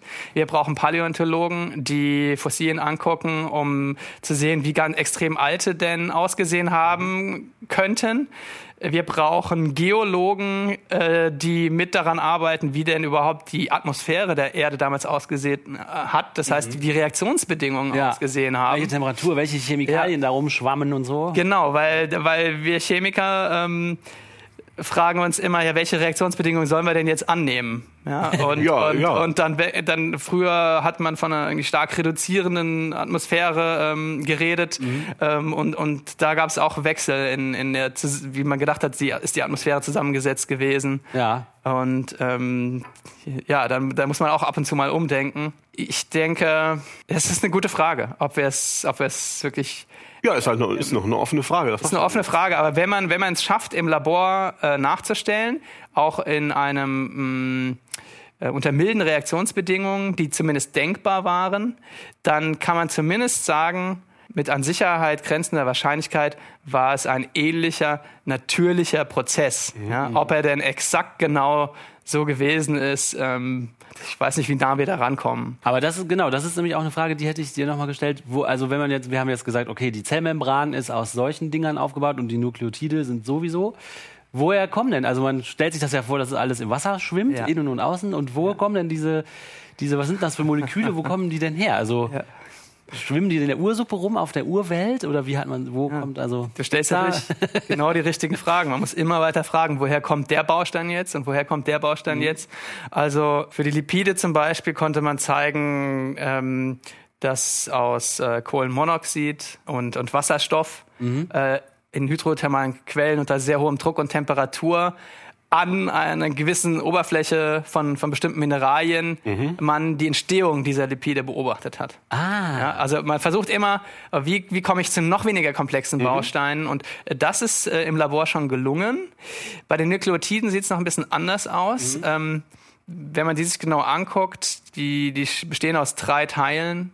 Man hat ein- einmal diese Base, von der wir gesprochen haben, dann ein Ribose ist ein Zuckerteil und ein Phosphatteil. hm, hört sich kompliziert. Ja, und, und wir, man hat in der Chemie ewig versucht, äh, weil wir diese einzelnen Teile sehr gut kennen, genau diese Teile auch zu verknüpfen. Und ähm, bis ja, zum Jahr 2009 sind wir gescheitert Ja, okay. äh, an dieser tradierten Idee, das so zu machen, ähm, bis in ein, ein Postdoc in, im Labor von Jack Shostak, der Harvard Medical School, gemerkt hat, dass es einen Reaktionsweg gibt zu diesem, zu zwei von den vier Nukleotiden, ohne dass diese Einzelbausteine frei vorkommen. Ah, Ja, also, also- man baut die gar nicht aus den drei Genau. Sachen zusammen, die man dachte, dass Genau, weil die Verknüpfungen einfach an anderer Stelle passiert sind, die, äh, um das Molekül aufzubauen. Das heißt, wir haben in Schubladen gedacht, die nicht gepasst haben. Exakt, genau. Also man muss äh, mehr, man muss mehr daran denken, was, was könnte noch in der Suppe rumschwimmen, Ja. um, um einem da unerwartet noch zu helfen. Und das war ein großer Fortschritt, weil das ein Kernkritikpunkt an dieser Hypothese war. Ähm, also zumindest zwei von den vier Nukleotiden konnte man so Ah, das ist ja, ja, cool. Dann kann man also sich vorstellen, okay, die sind zwar äußerst komplex, diese Moleküle, über, und also diese Bausteine der Urzelle, über die wir die ganze Zeit reden, aber es ist nicht an den Haaren herbeigezogen zu sagen, ja, dass unter bestimmten Bedingungen entstehen die halt in der Natur manchmal, offensichtlich. Genau, also da äh, für die Lipide konnte schon gezeigt werden, äh, bei Nukleotiden sind wir dran. Ähm, das ist einfach das, das Bestdenkbare, ja. Also äh, man sollte eigentlich immer fragen, was ist deine Alternative, wenn du das ablehnst, ja. Mach mir einen besseren Vorschlag. Gott. Gott, ja, ne, brennender, ein brennendes Gebüsch hat es in sieben Tagen geschaffen, ist doch gar keine Frage. Aber sag ich mal, wenn, äh, wenn man das Leben jetzt so auf chemische Prozesse reduzieren kann, dann, ähm, dann sind wir ja gar nichts Besonderes mehr. Irgendwann muss doch die Seele ins Spiel kommen. Meine, wann kommt denn da die Seele ins Spiel? Wie- die wieso? Unsterbliche. Wieso muss die ins Spiel kommen? Ja, das sagen mir meine religiösen Freunde. Einige meiner besten Freunde sind religiös. Ja, also ich, ich finde eigentlich gerade, äh, ist natürlich auch ein Grund, wieso ich mich dafür so sehr interessiere, äh, gibt natürlich sehr große philosophische Implikationen aus diesem Bild, was wir hier besprechen. Ne? Also gewa- gerade weil man sich diese Frage stellt, wo zur Hölle kommt da denn jetzt äh, die Seele oder der, die Lebensenergie oder die Lebenskraft rein, wenn man merkt, das ist eigentlich ähm, eine notwendige Konsequenz aus der aus den Eigenschaften der Materie. Ja. Vielleicht ist das auch einfach ein Schubladendenken, was wir haben, was falsche Schubladen benutzt. Seele und Körper getrennt zu sehen, ne? Ja, das, natürlich. Aber du hast in dem Kontext, ich habe ja deinen Artikel gelesen, in dem äh, Kontext äh, verwendest du den Begriff Emergenz. Hast du Lust dazu, was zu sagen, was das so ist? Viele Leute werden das Ja. vielleicht schon mal gehört haben, aber haben keine ganz klare Vorstellung. Ähm, mit Emergenz ist gemeint, ähm, man sagt so, das, das Ganze ist nicht die, die Summe seiner Teile.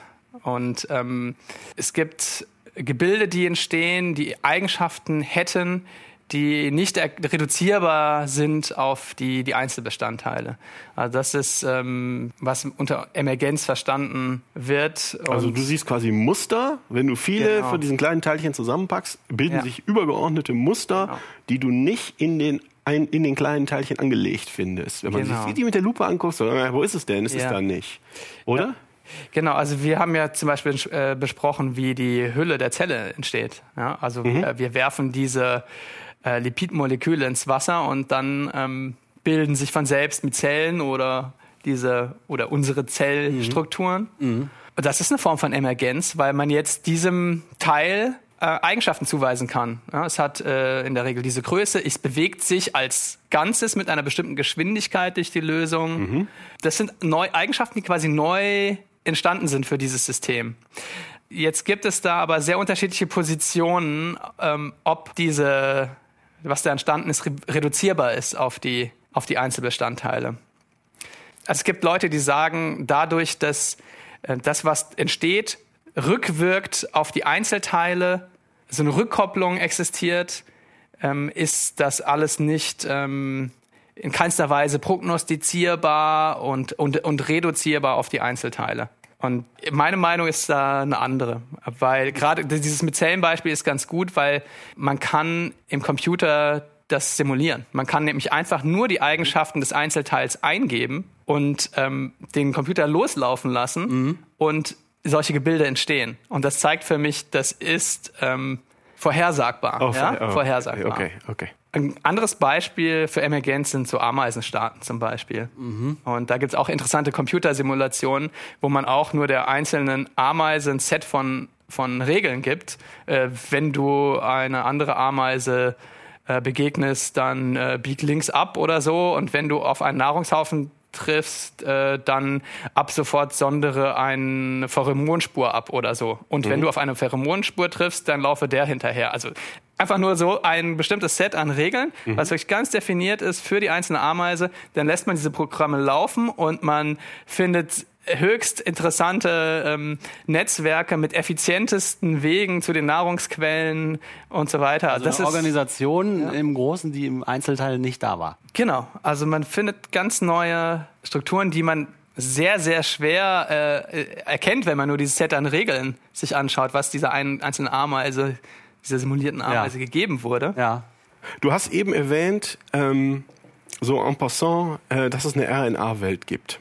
Gab, vielleicht, dass es die Hypothese einer RNA-Welt gibt. Und das sind Fragen, das sind ein paar Fragen, die wollte ich schon immer mal jemandem äh, stellen, weil das äh, Was ist was Buch nicht weit genug ging. Vielleicht gebe ich noch ein paar Beispiele, wie Komplexitätszuwachs hier äh, passieren kann. Diese RNA-Ketten, die, die diese Katalyse-Eigenschaft auch haben können, die kann ja nur, nicht nur bezogen sein auf schnellere Reproduktion.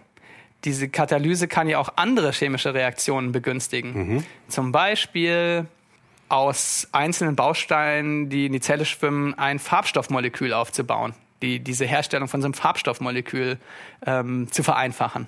Wozu sollte das gut sein? Und wenn sich das dann äh, auch so gebaut ist, dass es sich am liebsten in dieser Doppellipidschicht der Zellhülle einlagert, dann ähm, kann Sonnenlicht eingefangen werden und dann Wärme generiert werden. Cool. Und dann hat die Zelle einen, eine, einen Weg gefunden, Energie zu gewinnen, die es für chemische Reaktionen braucht, damit die schneller ablaufen. ja super. Oder es entsteht eine RNA-Kette, die die ähm, Entstehung von Nukleotiden oder Lipiden aus verein einzelnen, äh, einfacheren Bausteinen beschleunigt. Dann ist die Zelle nämlich nicht mehr angewiesen auf fertige Lipide und Nukleotide, die da vorbeischwimmen, sondern kann auch ähm, a- weniger komplexe Nahrung anzapfen. Und das ist also auch ein indirekter Überlebensvorteil.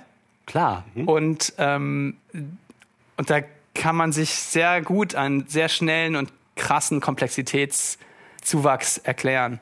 Und Ist ja super. wenn du jetzt an, an Pflanzen denkst und also ich denke, der, der mm, makroskopisch, diese makroskopisch interessanten, äh, interessante Diversität, die kam vor allem mit den Mehrzellern.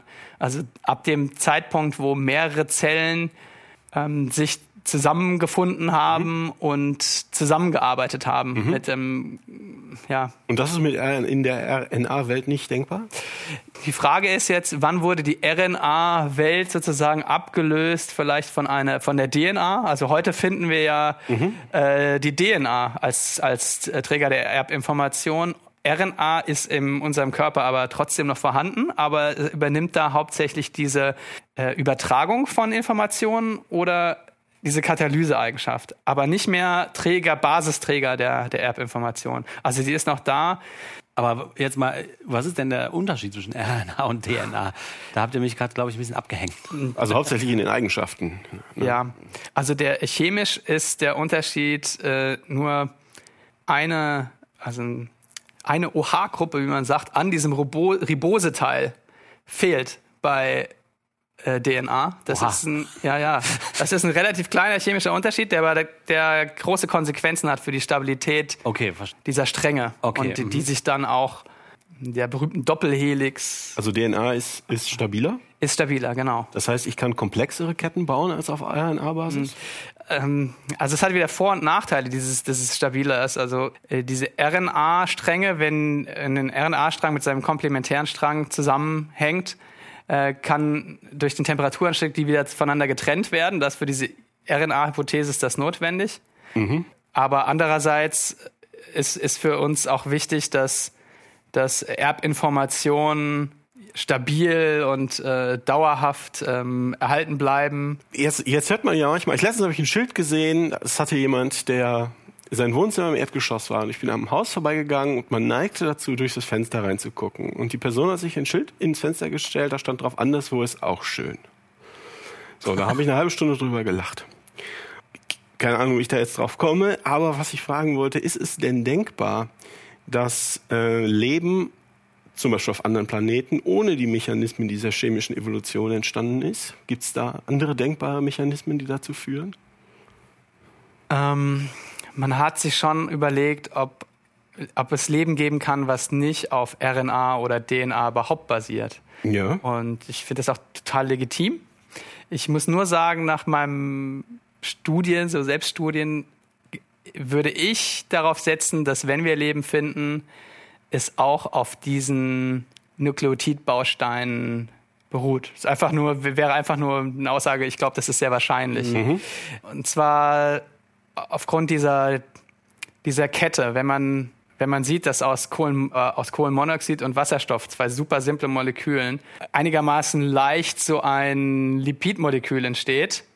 Also wenn, wenn der Weg irgendwie relativ äh, leicht zu beschreiten ist, dann kann ich mir vorstellen, dass, dass es immer wieder diesen Weg gehen wird.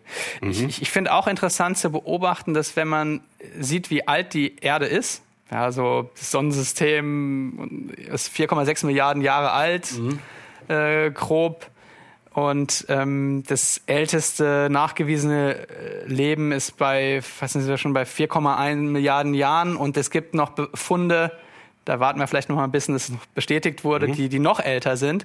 Also äh, es sieht so aus, als wäre Leben auf, auf diesen Zeitskalen ziemlich schnell äh, nach der Existenz von Wasser auf der Erde auch entstanden. Also Ah ja. das, das, das, das riecht irgendwie danach, als, als wäre das fast ein unabdingbarer Prozess. ja. Aber wir haben halt erst einen Datenpunkt. Ja, ja, ja, ja, ja, ja. Und, und deswegen ähm, hatte ich vorher die armen Astronomen ähm, noch vergessen zu erwähnen, die auch einen ganz wichtigen Teil hier beitragen, nämlich die Suche nach, nach äh, erdähnlichen Planeten. Ähm, und ja, äh, vielleicht da zu deiner ursprünglichen Frage nochmal zurückzukommen. Wenn wir einen erdähnlichen Planeten mit äh, Wasser, also äh, und wenn wir einen ähnlichen Planeten haben, würde ich auf ähnliches Leben wetten. Wenn wir jetzt einen Planeten haben, der extrem andere Bedingungen hat, dann wäre es wirklich vorstellbar, dass es noch ein komplett anderes System Also du meinst, es gibt an, es gäbe möglicherweise andere Wege, die wir aber nicht kennen, weil wir noch nie drüber nachgedacht haben. Ja, das, das sollten wir auf keinen Fall ausschließen. Also gibt es noch, also ähm, ähm, aus den alten Star Trek-Folgen aus den 60ern, die sind ja immer so denkenden Gaswolken begegnet und sowas. Ne? ähm, Sprechende denkende Ozeane, Gaswolken, Jan. Sprechende Ozeane, denkende Gaswolken. Sag mal. Äh, Ich glaube, da sollte man uns jetzt wieder auf diese Kriterien des Lebens ähm, da mal drauf fokussieren. Ne? Also hat, hat es denn die Eigenschaften der Reproduktion, Metabolismus und äh, Mutation? Und wie ist das denkbar mit, mit dem System, von dem du da sprichst? Also wenn die Gaswolke wirklich nur eine Gaswolke ist, einfach nur eine Wolke aus Gasmolekülen, dann ist das nach der Definition, die wir jetzt die ganze Zeit besprochen haben, kann die einfach nicht denken. Können. Ja, äh, Kann die nicht denken können, genau so. Vielleicht noch mal eine andere Perspektive. Es gibt Physiker, die sagen, Leben sind einfach nur Systeme, die Entropie konstant halten. Also das heißt, dass die einen gewissen Ordnungszustand über ihre Lebensspanne aufrechterhalten können. Die, machen, die, die, die sind wirklich sehr, sehr fix mit ihrer Definition. geil. Die ist sehr, sehr elegant, aber ist natürlich in, etwas schwieriger irgendwie vorzustellen, wie, Stimmt. was damit gemeint ist. Aber die Zelle die hat ja einen gewissen Organisationsgrad. Ja? Und den kann sie nur erhalten durch diese Reproduktionszyklen. Weil sonst würde sie einfach verwittern ähm, aufgrund der äußeren Umstände. Und ähm, das ist damit gemeint. Also ein System, was diese Ordnung über die Lebensspanne. Hast du auch interessanten kann. Ansatz. Ja. Ähm, mich würde vielleicht interessieren, wie ihr das aufgenommen habt, so emotional. Was, wie geht's euch, wenn ihr, wenn ihr diese aktuelle Theorie konsumiert? Ich finde das höchst, ich finde das super. Ich, mir macht das total Spaß, weil ich denke, also da so, eine, so einen Einblick zu bekommen in diese Prozesse, die ohne äußeres Zutun passieren, die auch total logisch sind. Ich finde das eine große Befriedigung, irgendwie zu erfahren, dass das einfach, dass das alles so, so viel Sinn macht. Das ist wie, ja. wie so eine Schachtel Magnete, die man schüttelt und dann bilden sich automatisch so geordnete Sachen raus und so. Das finde ich irgendwie, mir macht das total viel Freude zu sehen, dass man das, äh, dass das so ist und dass man da niemanden braucht, der da eingreift, sondern dass das irgendwie fast schon eine logische Schlussfolgerung ist. irgendwie. Ich finde das äh, ganz schön erhebend, dass die Natur, wenn die eine gewisse Komplexität hat, dass, das so, ein, so aufpoppt. Irgendwie. Ich finde das super. Ja, ich bin, geht mir ganz genauso. Ich fühle mich dadurch auch nicht geschmälert in irgendeiner Weise in meiner Manneswürde oder was auch immer. ähm, ich finde es sehr unglaublich faszinierend, immer wenn sich ähm, ähm, äh, auf, auf, also wenn es zu diesen emergenten Phänomenen kommt, dass so halt auf, auf einfachen Systemen plötzlich komple- komplexe Muster äh, sich bilden, das finde ich jedes Mal begeisternd. Ja. Also man kann es ja auch wirklich im Rechner simulieren in den verschiedensten Formen und dann tust du da was rein und eigentlich sollte sich da nichts tun, aber plötzlich äh, geben sich diese großen Muster, es äh, wie quasi aus dem aus dem Vogelschiss eine Riesenblume wächst oder sowas. ähm, das finde ich, ich finde das toll. Ich sehe mich da auch nicht äh, irgendwie angegriffen und ich vermisse auch nicht die Seele, die ich nicht habe. Ja, ich frage das einfach nur, weil ich schon das Gefühl habe, dass das einer der Hauptpunkte ist, die die Akzeptanz erschweren. Ja, also diese Kränkung, die damit für viele wahrscheinlich zusammenhängt. Wir sind nichts außer ein Ja. zufällig zusammengewürfelter Molekülhaufen sozusagen. Genau, ja, genau. Das ist so maximal kränkend ausgedrückt. Ja. Also ich empfände das als Grund zu feiern. Ich bin trotzdem da. Also das ist doch, ist doch, wenn der Gott mich da so fertig hingesetzt hat oder irgendjemand oder Außerirdische oder was auch immer, dann ja, äh, gibt es zwar auch einen Grund zu feiern, aber das finde ich nicht so, bei weitem nicht so faszinierend. Also die, die Konsequenzen einer Theorie sollten ja auch eigentlich überhaupt keine Auswirkungen darauf haben, äh, wie valide sie vielleicht ist oder nicht. Mhm. Aber das ist, glaube ich, einfach so eine Art kognitive Verzerrung, die extrem stark ist. Also Ja. wenn einem die Konsequenz irgendwie emotional nicht gefällt, Ja. dann hat die Theorie es sehr, sehr schwer äh, durchzukommen. Ja, verstehe. Ja. Ähm, und die philosophischen Konsequenzen der, des Ganzen, die sind enorm, aber das ist wahrscheinlich wieder auch mal ein ganz anderer Podcast für sich. Vielleicht kommen wir jetzt noch mal auf den Anfang zurück. Jetzt wissen wir ja, was, was macht denn all dieses Wissen über den Ursprung und die Funktion des Lebens mit der Ausgangsfrage nach dem Tornado auf dem Schrottplatz? Was bleibt denn da noch als sinnvolle Frage übrig? Ich meine, diese Frage hört man oft. Die Christen erzählen sich diese, diese Frage oder diese Geschichte gegenseitig und sagen, guck mal, wie absurd äh, die Vorstellung der Evolution ist. Oder es geht oft gar nicht so sehr um die Evolution, sondern um das, um das Entstehen der ersten Zelle. Das sei so wie der Tornado auf dem Schrottplatz. Ja. Dass sich eine Boeing äh, durch einen Tornado auf dem Schrottplatz selbst zusammenschraubt, ist absurd. Ich glaube, da sind wir uns alle einig. Aber was du jetzt erzählt hast, das klingt ja total folgerichtig. Das könnte ja schon fast zwangsläufig so sein, dass sich Leben bildet, Ja. wenn man einfach die richtigen äh, einfachen Chemikalien aus dem Baumarkt in, in, in eine heiße Suppe kippt. also bleibt ja eigentlich gar nichts mehr übrig. Diese Frage hat ja eigentlich keine Berechtigung mehr, oder? Man sollte vielleicht auch ein paar Alltagsbeispiele nochmal auspacken, weil äh, Seifenblasen zum Beispiel ja, sind genauso ein Selbstorganisationsphänomen. Und äh, dann, dann könnte man fragen, äh, nach diesen Jumbo-Jets könnte man fragen, ja, wie seht ihr das denn mit Seifenblasen? Äh, Das ist doch auch eine wundersame Struktur, die da entsteht, einfach nur aus Luft und Wasser und ein bisschen Seife. Wie könnt ihr euch das denn erklären? Das ist ein guter Punkt. Da bin ich noch nicht drauf gekommen. Also ich denke, wo es, woran es hapert, ist dieses Verständnis von Selbstorganisation. Ähm, Da ist eine Bildungslücke. Ja, weil das unintuitiv ist. Der Leute, Ja. Die Leute denken, es muss einen Agenten geben, der das erste Mal zusammensetzt. Und das ist halt der große Fehler. Das stimmt einfach nicht. Ne? Es muss niemand die Initialzündung machen, indem er irgendwelche Bausteine zusammensetzt, weil die Bausteine so sind, dass sie sich selber zusammensetzen halt. Ne? Also gibt es aus deiner Ansicht denn noch eine Berechtigung für die Idee, dass das äh, für diese also Behauptung, dass das dass die Entstehung des Lebens unerklärt und auch unerklärbar sei und deshalb einen externen Schöpfer voraussetzt? Ist da noch Auf keinen, auf, auf keinen Fall. Also das ist diese, diese Behauptung, es sei unerklärbar. Ey, möchte ja ich gerne eine, möchte ich gerne eine Begründung für. Also ich, natürlich müssen wir wiederholen, wir sind noch bei einer Hypothese und viele von diesen Schritten, die ich erklärt habe, die, die konnten im Labor noch nicht komplett nachgestellt werden. Ja. Also es gibt noch Bausteine, die noch nicht äh, unter diesen einfachen Bedingungen äh, wir geschafft haben, äh, nachzuvollziehen, wie die entstehen. Äh, diese Selbstreplikation der RNA, ähm, die, da reicht die Katalyse-Effizienz einfach noch nicht mit denen, die wir im Labor bisher äh, hingekriegt haben. Ne? Klar, aber ich würde gerne, dass die Hörer mitnehmen, dass es einfach mit an Sicherheit grenzender Wahrscheinlichkeit eine naturwissenschaftliche Erklärung für dieses Phänomen geben wird. Ja? Wie Leben entsteht. Nicht vielleicht unbedingt, wie es exakt bei uns passiert ist, aber generell, wie Leben entsteht. Ja. Und wer behauptet, das ist generell unerklärbar, der sollte auch für diese Behauptung eine Begründung liefern. Das ist gut. Das finde ich einen guten Punkt. Wieso ist es unerklärbar, bitte? Was ist daran unerklärbar? Ja, vielleicht haben unsere vielen kreationistischen Hörerinnen und Hörer da eine Idee. ja, Danke dir, Jan. Bitte? Gerne. Ja, vielen Dank. Ja, so weiter unser Gespräch mit dem Jan. Ähm, ich fand das super interessant, weil ich lerne immer gerne solche Sachen und irgendwie hatte man vielleicht schon so eine Idee von diesen Dingen, aber so genau hat mir das noch nie einer erklärt und ich habe echt viel gelernt davon und mir hat das richtig viel Spaß gemacht. Ich habe das jetzt, glaube ich, das erste Mal überhaupt verstanden.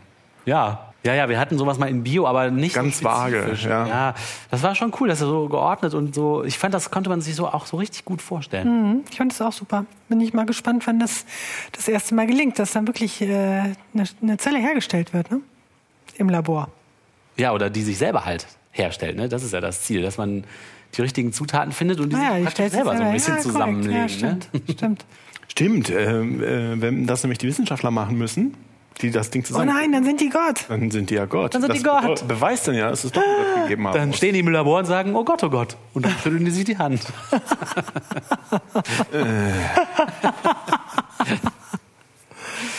Ja, also an dieser Stelle nochmal vielen Dank, Jan, Jo. für die Zeit und das Gespräch und von den Hörerinnen und Hörern. Wenn euch das noch mehr interessiert und ihr da tiefer eintauchen wollt in dieses Thema, sei euch eine Webseite empfohlen, die auch der Jan benutzt hat, äh, um Bilder und kleine Videos für seinen Vortrag über dieses Thema zusammenzustellen. Und diese Webseite heißt exploringorigins.org. Also exploring und dann Origins wie Ursprünge. Ursprünge.org. Und da gibt es viele Bilder und Videos, die auch, glaube ich, äh, das meiste davon ist ähm, Open Source oder wie heißt das? Commons, Creative Commons. Also das äh, lohnt sich da mal reinzugucken, exploringorigins.org. Da kann man noch eine ganze Menge mehr einsteigen und lernen. Hörer beschimpfen Podcaster. Was? Kommentare. Ach, Kommentare. Kommentare. Kommentieren. Kommentieren. Diesmal haben uns einige eure Kommentare per E-Mail erreicht. Volker schreibt uns per E-Mail an mgenblog.gmx.de Hallo, ihr habt ja schon ein paar Mal darüber gesprochen. und dann einen Link zu einem Artikel in der FAZ Online. Vertuschung australischer Erzbischof schuldig gesprochen. Ist zwar nicht mal ein Tropfen auf dem heißen Stein, aber zumindest ist damit die unsägliche Unantastbarkeit der Kirchenobrigen zumindest angekratzt. Dazu fällt mir noch etwas ein, der Ausdruck pädophil bedeutet übersetzt ja so viel wie kinderliebend oder kinderfreund. Ich halte diese Bezeichnung für unpassend, wenn jemand Kinder vergewaltigt. Was hat das denn mit Liebe oder Freundschaft zu tun? Ja, da kann ich mich nur anschließen. Das ist ein komischer Begriff für ein komisches Phänomen. Ja. Ja, er hat recht. Und wir sind auch froh, dass endlich mal jemand schuldig gesprochen wird. Da müssen viel mehr juristische Konsequenzen Ist das folgen. hier Kardinal Perl gewesen? Philip Wilson soll vor 40 Jahren verhindert haben, dass ein pädophiler Priester zur Rechenschaft gezogen werden konnte, schreibt die FAZ online. Erinnerungslücken schenkte das Gericht keinen Glauben. Wegen der Vertuschung von Missbrauchsvorwürfen gegen einen anderen Geistlichen ist der australische Erzbischof Philip Wilson am Dienstag schuldig gesprochen worden. Wilson drohen nun bis zu zwei Jahre Gefängnis. Ist mal ein Anfang, ne? Genau, also er hat wohl offensichtlich ist er nicht schuldig gesprochen worden, weil er das selber gemacht hat, sondern weil er vertuscht hat, dass einer, von dem er es Das wusste. ist ja auch, das ist ja auch, auch auch sehr gut. Mhm. Dann äh, hat uns eine E-Mail erreicht von Friedhelm. Ich fand es ein bisschen äh, durcheinander und ich weiß nicht genau die Stoßrichtung oder ich weiß nicht genau, was er da, also wie das alles zusammenhängt. Ich, äh, aber ich habe mir gedacht, ich bringe es einfach trotzdem mal. Heute im KSTA, 38 Tote in Nicaragua und, also, in fundamentalistischen Systemen, Sandinisten, Steinzeitkommunisten in Nordkorea und, gibt es zusätzlich Tote zu den aufgezählten Toten durch Fund. Religionen, könnte man die nicht auch noch hinzuaddieren? LG Friedhelm. Ich glaube, der Friedhelm bezieht sich auf unseren Bodycount des, des Das denke ich auch, ja. und schlägt vor, noch mehr Tote dazu zu zählen, die durch Sandinisten. Ja, also ich nicht, verstehe, was was er meint. Er meint, das sind, äh, sind religionsähnliche Systeme.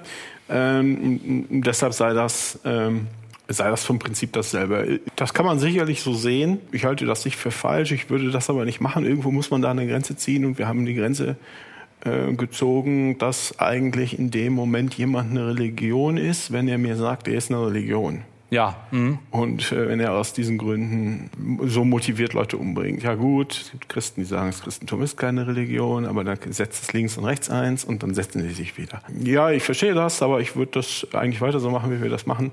Und die Zahl ist auch nie vollständig. Die, Nee. die Zahlen, es gibt ab und zu mal ähm, äh, Leute, die das dann wissenschaftlich angehen und das wirklich zählen, dann immer im Jahresrhythmus oder was. Und die Zahlen sind immer doppelt bis dreimal so hoch, wie Ja. das, was wir mitkriegen. Ja, wir wollen ja auch den, wir wollen ja das Phänomen demonstrieren und nicht eine genaue, exakte Zahl liefern. Ne? Und deswegen finde ich es auch okay, dass wir da einen Strich ziehen. Und äh, man könnte ja immer weiter den, die Grenze ziehen, dann kann man hinterher fast alles dazu zählen. Und die Diskussion, was ist eine Religion und was nicht, die haben wir ja auch schon mal versucht zu führen in einer anderen Folge, wo wir das Wort Religion definieren wollten. Da hat man ja schon gemerkt, wie schwierig das ist und wie schwer das auch ist, wenn die Leute sich selber Christen nennen oder ein anderer behauptet, du bist Christ oder zum Beispiel die Leute, die im Namen des Islam Attentat Du bist ja überhaupt kein Christ, weil du nicht sagst, was ich mache. und die anderen, Äh. ja, und die anderen Muslime sagen, nein, das war kein richtiger Muslim, aber Genau. er selber hat im Abschiedsbrief geschrieben, Allah ist mächtig und so weiter. Dann ist halt, da kann man lange drüber reden und deswegen finde ich auch unser, ähm, unser Segment gut, wie es ist, weil es einfach demonstriert, wie krass das ist und da muss man sich halt irgendwelche, für den Effekt irgendwelche Grenzen. Ja, aber im Prinzip hat Friedhelm recht, genau wie Volker recht hatte in der Mail davor. Den nächsten Kommentar haben wir auf Facebook erhalten. Da schreibt Ben, Da ich ein großer Fan eures Podcasts bin, musste ich bei diesem Video sofort an euch denken. Schaut euch das mal an, ob man da wohl ein freiwilliges soziales Jahr machen kann. Auf jeden Fall macht man sich da nützlich. Am Ende bekommt man dann ein Jodeldiplom oder eine Urkunde mit Goldrand. Leicht lächelndes Gesicht. Liebe Grüße Ben. Worum geht es? Äh, Der Ben hat ein Video gefunden. Ähm, ja, nee, und im Video geht es um Leute, die in so ein Gebetshaus begeben und dann 25 Stunden pro Woche beten und dafür bezahlt werden. Also Auftragsbeter. Ich finde das ganz lustig, weil das so ein bisschen in die Richtung geht von dem Bericht, den wir in einer ganz frühen Folge mal hatten. Da hatten wir uns mit der Webseite Der Website, ja, genau. beschäftigt und Genau. wir hatten versucht rauszukriegen, ob das denn jetzt auch legitim ist als Atheist, damit Nee, das ist auch überhaupt nicht ungewöhnlich, dass die, äh, das ist doch was sehr Katholisches, dass die äh, Messen in Auftrag geben. Du bezahlst irgendeiner Kirchengemeinde äh, so und so viel Euros und äh, da gibt's dann verschiedene Pakete, die man kaufen kann und die beten dann für jemanden, den du halt in dem Formular ankreuzt. Das ist ganz schön Das ist cool. ganz üblich. Und die katholische Kirche, weil die gemerkt hat, dass das hier in den westlichen Ländern im- immer weniger Leute bereit sind und das ist ja auch ganz schön teuer bei den Stundenlöhnen, bei den Stundensätzen, kann man sich vorstellen, haben die angefangen, das outzusourcen, das Beten in die Entwicklungsländer. Äh, Wo das natürlich für uns, wenn wir hier was in Auftrag geben, viel billiger ist. Da haben die sogar mal einen äh, Preis für gekriegt. Wahnsinn. In, für, für Wirtschaft. Ja gut, es war ein Scherzpreis, aber sie haben ihn immerhin gekriegt. Den Ig Nobel Prize für ja, Economy, glaube ich. für das Outsourcen von Gebeten für die katholische Kirche. Die Frage, die sich mir direkt stellt, ist natürlich, weil die Antworten, die wir von Armen.de bekommen hatten, darauf hindeuteten, dass nur wirklich Gläubige auch so beten können, dass es irgendjemandem nützt. Müssten diese Arbeitgeber, die die Leute anstellen zum Beten, ja einen Test mit denen vorher machen, ob die wirklich gläubig sind. Weil wenn die nicht gläubig sind, können sie sich auch das Gehalt für die sparen. Dann nützt das ja nichts, wie wir erfahren haben. Ja, Dieser Test, der ist wahrscheinlich die Krux. Um ja, kann schon sein, dass du einen Einstellungstest machen musst. Musst du ja in anderen Jobs auch. Ja, Habe ich gehört. das ist eher so ein Glaubensbeweistest. Ja, du musst halt effizient beten können. Das ist halt wichtig. Effektiv und effizient. Ja, du musst effizient beten können, aber du musst halt auch beweisen können, dass du wirklich glaubst, weil effizient beten kann ich auch. Ja gut, das ist halt eine Voraussetzung dafür. Nee, das kannst du nicht. Du kannst so, nicht ja, das ist ein effektiv- aber, ja, du kannst aber nicht effektiv beten, weil du nämlich nicht gehört Ja, das ist jetzt aber ein Zirkelschluss, aber ist auch schön, passt, äh, passt auch dazu. Wie, da, du glaubst doch nicht etwa, dass da ein Zirkelschluss unterwegs ist in religiösen Kreisen. Kann ich mir Niemals. überhaupt nicht vorstellen. Also ja, super, betet für uns mit, Leute. Am Horizont höre Aber ich, schon, denen kein Geld dafür. am Horizont höre ich schon das Flugzeug, was uns abholen wird gleich. Aber hinterm Horizont geht's weiter. Bevor wir diese Folge beenden, müssen wir kurz noch einen Piepvogel auswählen. Du meine Güte. Wir hatten überhaupt keine aktuellen Sachen, oder? Tja, vielleicht ist das mit dem Piepvogel gar nicht so sinnvoll dieses Mal.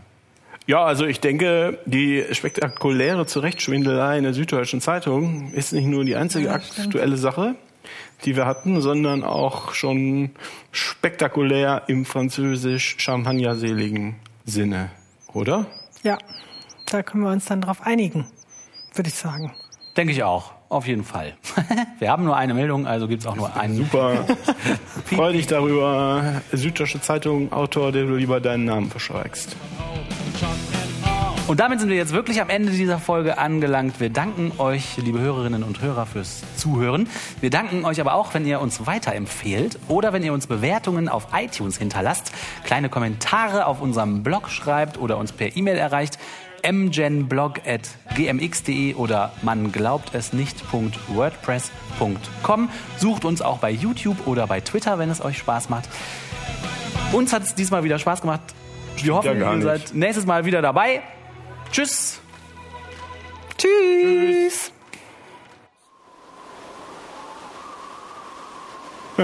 So, jetzt müssen wir wieder durch den Schnee den Hügel rauf, oder? Ah, sieht so aus. Dann mal los. Tschüss! War ja klar. by my old man.